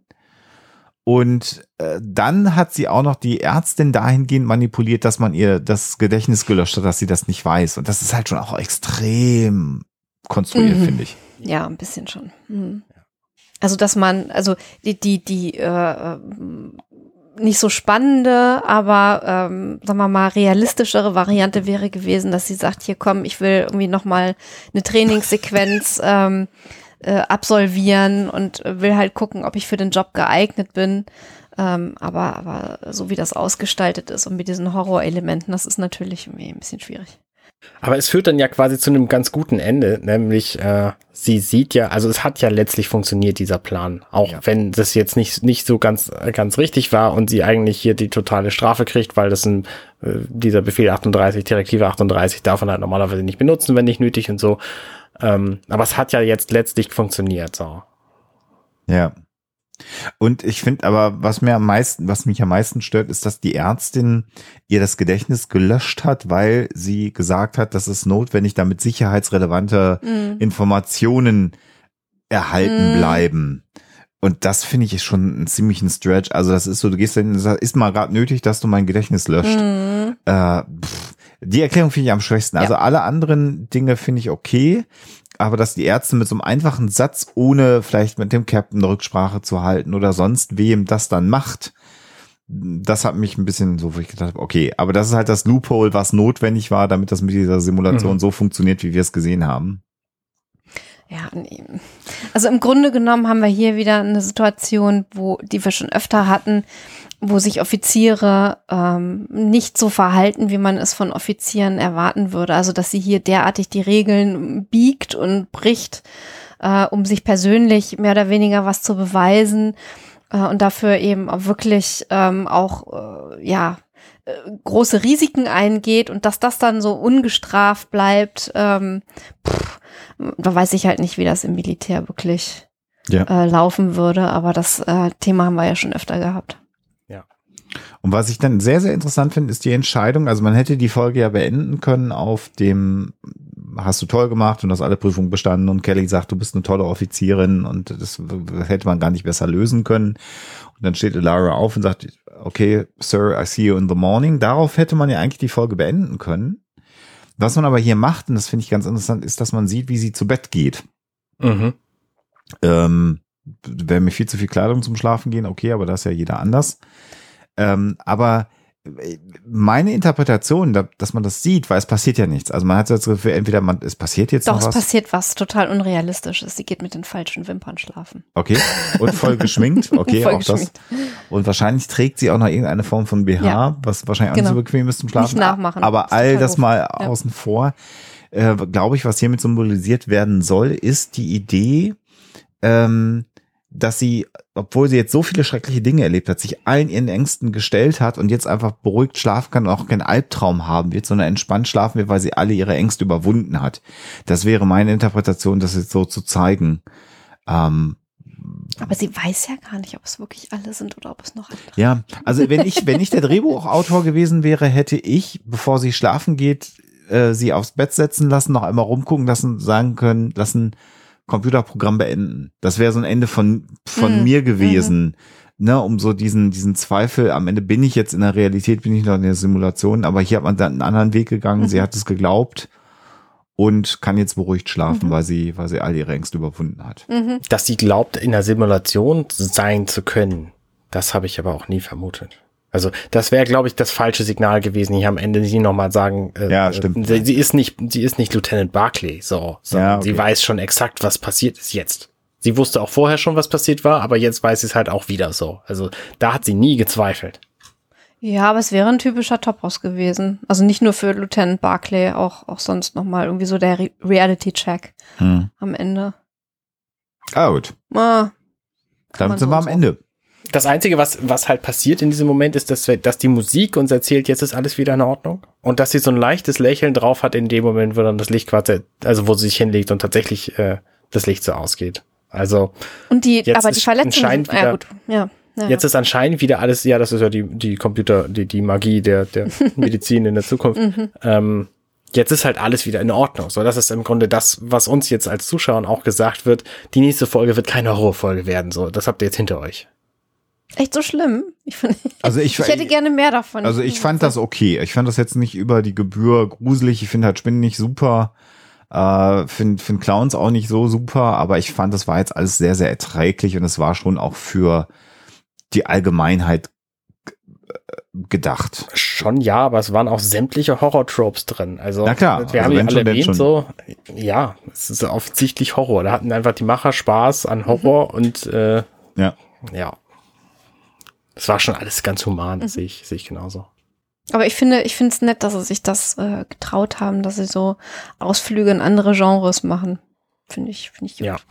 Na gut, dann würde ich vorschlagen, kommen wir mal zum Fazit. Äh, Alexa, deine Top-Flogge, Top-Szene, äh, also, würde ich sagen. Top, ähm, äh, ja, geht relativ schnell. Äh, meine Top-Szene ist eindeutig das Rokoko-Duell. Ich finde es einfach zu schön und die albernen Kostüme und äh, die Situation, dieses völlige Fehl am Platz sein, das finde ich einfach herrlich. Okay. Alexander, was bei dir? Meine Top-Szene. Ah, mir hat sehr viel sehr gut gefallen. Ich glaube, meine Top-Szene, eine ganz kurze Sequenz, die Geschichte in der Shuttle Bay, dieser Reveal von, von Isaac nochmal mit den roten Augen, hm. erst in der Tür, dann weg, dann direkt hinter ihr. Das fand ich sehr schön inszeniert. Ist ja nur ein paar Sekunden und auch relativ klassisch, aber ich fand es extrem gut gemacht in der Atmosphäre. Die Szene hat mir sehr, sehr gut gefallen. Der ist bei mir tatsächlich auch ziemlich nah dran, weil ich diesen diesen Teil, ein Roboter ist quasi der Feind, fand ich, fand ich irgendwie am spannendsten von all diesen, diesen gruseligen Elementen. Äh, bei mir ist es aber eindeutig diese Alien-eske Szene, wo sie quasi in dem rot beleuchteten Gang äh, reinkommen, sich erstmal die Jacke zum, zum, so jetzt geht's los, jetzt ziehe ich meine Jacke aus, schnapp meine Waffe mhm. und jetzt, jetzt weiß ich Bescheid, so. Ähm, das ist auf jeden Fall meine, meine Lieblingsszene hier. Die wird, die dauert ja nicht lange und ist von der Länge des Gangs her auch sehr unlogisch. Aber ja. gut, wie gesagt. Darf, darf ich noch eine Bonusszene nennen? Klar, natürlich. Die, die, ich will auch. Die ihre Ärztin in der, in, in, der Gefängnisszene. Ja, okay, dann wäre es ja. die gleiche gewesen. Ja, okay. ja das, die muss man einfach nochmal ja. erwähnen, die Spielfreude Stimmt. da und, und äh, wie die Schauspielerin da so nochmal all in gegangen ist. Das ist nochmal ja. ein honorable ich mag Menschenwert. Die so gern. Das ist, das ist einfach großartig. Sehr coole Szene. Ja. Hat mir auch sehr gut gefallen. Okay. Äh, Flop-Szene, Alexa.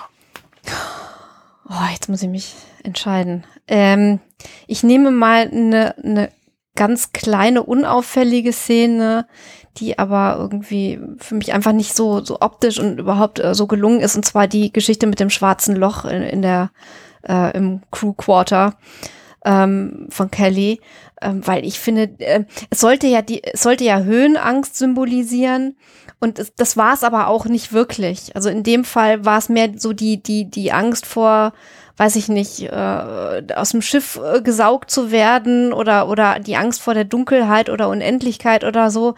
Also Höhenangst ähm, hätte man vielleicht anders darstellen können sollen oder wie auch immer. Mhm. Keine Ahnung, fand ich einfach äh, generell nicht so gelungen. Okay. Alexander? Die fand ich auch schwach. Im, im Grunde genommen gibt's wenig richtig schlechte Szenen finde ich in dieser Episode. Die ist relativ gut und dicht erzählt. Ähm, ich würde auch eine, eine ganz kurze Sequenz nehmen, äh, eben die Tatsache, dass man den Special Effekt nicht sich besser leisten konnte mit diesem Endlosgang, was du auch schon beschrieben hast. Mhm. Also das ist sicherlich aus produktionstechnischen Gründen notwendig gewesen, dass sie einen geraden Gang läuft, weil das dann irgendwie besser zu machen war. Aber da tatsächlich so einen etwas realistischen Floorplan der Orville zu haben, wo sie rumläuft, hätte mir besser gefallen. Holt einen so ein bisschen raus. Äh, jetzt nicht dramatisch, aber halt schwach. Insgesamt ja gut gemacht, aber irgendwie schwach dann doch am Ende. Okay. Ähm, ich habe zwei Aspekte für, für Flop-Szene. Die, die erste Flop-Szene ist die inhaltliche Flop-Szene. Das ist für mich das, wie Ed mit ihrem Vergehen umgeht. Hm. Also, ja. dass er das einfach alles durchgehen lässt, ja. das finde ich schwach ähm, inhaltlich. Ja. Und ähm, meine persönlichen Flop-Szenen sind, obwohl ich ja gesagt habe, Horror ist nicht so mein Genre, aber die Szenen, wo ich mich tatsächlich am schlimmsten gefühlt habe während dieser Folge, war zuerst die Szene, wo der, der Witz gemacht wird über den Toten mit dem Namen. Die fand ich halt ganz, da, da hat sich in mir irgendwas zusammengezogen und dann die Szene, wo ähm, die, die Alexa so gut fand, wo ähm, Gordon und ähm, und John reinkommen mit diesen Perücken und äh, Gordon dann am Schluss sagt, ja, warum überhaupt Termine machen? Weil mir das halt persönlich so nahe geht, weil mir das auch so schnell passiert. Okay, kommen ja. wir zum Fazit über diese Folge. Alexa, was möchtest du dazu sagen? Ähm, ich fand sie sehr unterhaltsam. Es ist für mich keine ähm, der Top-Folgen oder sagen wir mal so, sie gehört nicht zu meinen Lieblingsfolgen. Aber ich finde sie super spannend und unterhaltsam und sie bedient halt wahnsinnig viele Star Trek-Motive, auch Motive, die ich ziemlich lieb gewonnen habe und die ich immer besonders mochte an Star Trek-Serien. Insofern hat die mich total abgeholt. Und natürlich abgesehen von Horror-Clowns und Spinnen, wo ich so wirklich denke, mhm. ähm, mein Fazit, ich habe jetzt gerade die dritte Staffel Discovery äh, zu Ende oh geschaut äh, und auch da gab es innerhalb der dritten Staffel sehr viele Folgen, die ich sehr gut fand. Mhm. Tatsächlich, mhm. Äh, das erste Mal, dass ich gesagt habe, das mhm. entwickelt sich gerade in eine sehr gute Star Trek Serie und hat dann gegen Ende hin wieder drastisch verloren. Ähm, es gibt ein sehr schönes, äh, sehr schöne Beschreibung, wie es mir geht. Bei Heise gab es das. Und die Folge, die wir jetzt gerade hier gesehen haben von The Orville, ist eben genau das, ähm, worum es mir in einer guten Sci-Fi-Serie äh, äh, geht. Also ich fand sie visuell in weiten Teilen für ein Fernsehbudget gut, nicht so visuell stark wie Discovery. Da sind die immer besser, weil die einfach unfassbar mhm. viel Geld haben, um das, das Aussehen unfassbar gut zu machen. Aber ausreichend gut, damit es funktioniert. Also diese hunderte von Spinnen sahen super aus. Äh, die Lichteffekte mit Isaac, man kann ja Horror auch mit kleineren Dingen erzeugen, das hat alles super gut funktioniert. Aber die Geschichte per se, die hier erzählt wird, ist eben so eine klassische Star Trek-Geschichte. Überkomme deine Ängste. Und dann wird natürlich all das eingesetzt, was man in, in so einem Raumschiff-Szenario hat, um seine Ängste äh, zu überwinden. Der Tod eines Crewmembers wird, wird thematisiert. Also ganz viele Tropes, die Star Trek-konform äh, sind, werden hier behandelt. Und insofern finde ich die Folge sehr gut. Und das Überraschende ist, dass ich sie im Grunde genommen so grob in Erinnerung hatte wegen den Spinnen. Die habe ich jetzt aber auch länger nicht gesehen, die Folge, und aber den ganzen Handlungsbogen nicht mehr so gut äh, vor Augen hatte. Und jetzt beim erneuten Schauen in Vorbereitung zu unserer Aufnahme, ich gedacht habe, das ist eine gute Folge. Das ist eine gute mhm. Star Trek-Folge, oberes Mittelfeld, natürlich keine Outstanding-Folge, aber wenn, wenn, wenn dieses Niveau an Unterhaltung, an Gedankenanregen, Special Effects und dann noch mit einem gewissen Bogen am Ende äh, äh konsequent bei Discovery drin wäre, würde es mir besser gefallen. Aber da geht es immer um die heulende Burnham und das nervt natürlich dann äh, streckenweise. Ähm, und das, das ist, und es ist hier auch so ein Team-Effort. Also es ist, die Ängste kommen vom Team, die einzelnen Crew-Members haben alle so einen kleinen Handlungsbogen. Entweder sterben sie oder sie drehen durch oder sie verschwinden. Aber du hast immer das Gefühl, du siehst äh, eine Serie um eine Crew und diesmal ist ein Crewmitglied im Mittelpunkt, nämlich Alara Kitan. Und das macht für mich eine gute äh, äh, Folge, eine gute Serie aus. Und da tickt diese äh, Episode ganz viele ähm, Kästen ab und, hm. und macht ganz viele Häkchen und macht ganz, ganz viel richtig. Natürlich klassisches äh, Sci-Fi Star Trek äh, Fernsehen ohne besonderen Rausreißer. Da fand ich die Bortus mit den Kindfolge besser. Aber ich würde mal sagen, so auf so einer Skala von eins bis zehn eher so eine sechs bis sieben auf jeden Fall würde ich geben. Mindestens, ja. Sehr lange Ausführung, ne? so lange wolltest du das gar nicht haben. Doch, finde ich total super, weil jetzt kann ich einfach sagen, ja, sehe ich genauso. Was ich an dieser, was ich an dieser Folge sehr schätze, ist, ähm, dass die so viele Dinge hier in einen, unter einen Hut bringt und das und das schafft. Also mhm. sie hat zum einen dieses Star Trek-Thema, wir haben was, was sehr dramatisch Ernstes, ne, der Tod eines Crewmitglieds, die Selbstzweifel, dann den Umgang damit und das Überwinden dieser Zweifel am, am Schluss. Sie hat leider auch was Star Trek-typisches, nämlich dass mit die, dass die Konsequenzen von diesem kompletten mhm. Ding ähm, unter den Tisch gekehrt mhm. werden. So, das machen auch sehr viele Star Trek-Folgen mhm. leider. Discovery ähm, ja übrigens auch. Discovery auch natürlich. Bei der Gelegenheit auch die ähm, Folge, die wir bei gestern heute übermorgen gerade besprochen haben, die ne, das, also ist auch bei Next Generation gibt's das in, in sehr vielen Folgen. Ähm, außerdem gibt's natürlich diesen kompletten Horror-Thema-Aspekt-Kram, der hier drin ist. Ne, sämtliche Geschichten sind, sind so umgesetzt, wie man es auch aus, aus guten Horrorfilmen kennt. Ich äh, weiß gute Horrorfilme nicht als solche zu schätzen, aber ich erkenne diese Motive jedenfalls wieder. Und das ist hier auch, auch relativ clever eingebaut. Ja. Und außerdem ist es, ähm, ist es halt auch eine typische Orville-Folge, weil wir haben das, das, was für Orville typisch ist, ist, dass die Crewmitglieder alle sehr gut miteinander funktionieren, dass mhm. jeder irgendwie so seine Momente kriegt, auch wenn es nicht, auch wenn es jetzt eine, eine Lara Kitan-Folge ist. Ähm, hat hier Bortus seinen Moment mit dem Alligator, den man nicht sieht. Ähm, und äh, was ist ich, Gordon hat dann seinen Clown-Grusel, der als, als spektakulärster Grusel für mich jedenfalls in Erinnerung geblieben ist. Ähm, äh, John, John war der, der Typ mit dem äh, John, Angst, natürlich, klar. Ähm, also, klar, aber ja. Ähm, und äh, Gordon hat hier seinen Moment mit der Spinne und seiner extrem überzogenen Ausführung. Und der ganze Humor, der auch Orville-typisch ist, ist hier auch noch mit drin. Also, das ist schon eine sehr dichte Folge, finde ich. Und das, deswegen ist sie einfach auch es ist so eine gute Folge. So mhm. äh, ja. muss man muss man äh, muss man neidlos anerkennen. Ja. Also, ja. Äh, äh ein, ein, ein, ein, ein schönes Beispiel dafür, wie so ein Ensemble Science-Fiction-Serie funktionieren äh, sollte und eben auch immer mal wieder ein anderer Charakter in den Hauptfokus rückt. Ne? Wir haben die Folge mhm. der Ärztin gehabt auf dem Planeten, diese Entführungsfolge mit der Sorge um die Söhne, die war unterhaltsam auf einer Ebene und man hat ganz viel über die Ärztin erfahren. Jetzt hat man sehr viel über Lara erfahren, den Konflikt mit ihren Eltern und all das wird ja auch später in der Serie jetzt wieder aufgegriffen. Und ich finde es erstaunlich, wie kondensiert die das mit wenigen Folgen. Wir sind erst in der zehnten Folge. Ja. Sie das Gefühl beim Zuschauer wecken, das ist eine Crew und da ist mir jedes Mitglied irgendwie wichtig und ich kann die aber auch einordnen. Ja. Und ich habe so, so, eine Erwartung, wie sie handeln und was sie für Gags machen und so. Und das, mhm. das ist einfach toll. Man ist zu Hause auf dem Raumschiff inzwischen. Genau, richtig. Super. Ja. Wird also mit jeder Folge mehr das Raumschiff ist auch eine Figur und wir kennen auch alle anderen Figuren auf diesem Schiff, die wichtig sind. Das ist halt das Schöne an dieser Serie und das kriegen halt die aktuellen Star Trek Serien nicht so gut. Muss man ehrlich. Ist so. Also ja. Lower Decks vielleicht noch, aber da sind halt auch nur vier Figuren, die man im Grunde kennen muss. Genau, genau. Aber die ist auch sehr erfolgreich dabei. Stimmt. Genau. Lower Decks, große Empfehlung. Ja. Ja, richtig. So, ich glaube, damit sind wir auch am Ende angekommen. Ähm, liebe Leute, ne, wie gehabt, schreibt uns gerne, wenn ihr was zu sagen habt. Wir ähm, lesen das alles und freuen uns da immer sehr drüber. Mm. Und ansonsten genau. hören wir uns beim nächsten Mal wieder. Genau, noch zwei Folgen, dann sind wir in der zweiten Staffel. Da haben wir eine Staffel schon durch. Das ist erstaunlich. Ja, ja und wir, wir lassen keine Pause von einem fast einem Jahr, bis wir die zweite Staffel besprechen. Nee, genau. Das zeigt aber auch, wie, wie gut das ist, dass Arne uns immer prügelt, dass wir die Termine einhalten, damit wir dann auch ganz regelmäßig äh, hier die Folgen produzieren. Das ist sehr gut. Sehr schön. Genau. Macht ja auch Spaß jedes Mal. In der Tat. Also, bis zum nächsten Mal. Ciao, ciao. Ihr Lieben, Tschüss. macht's gut.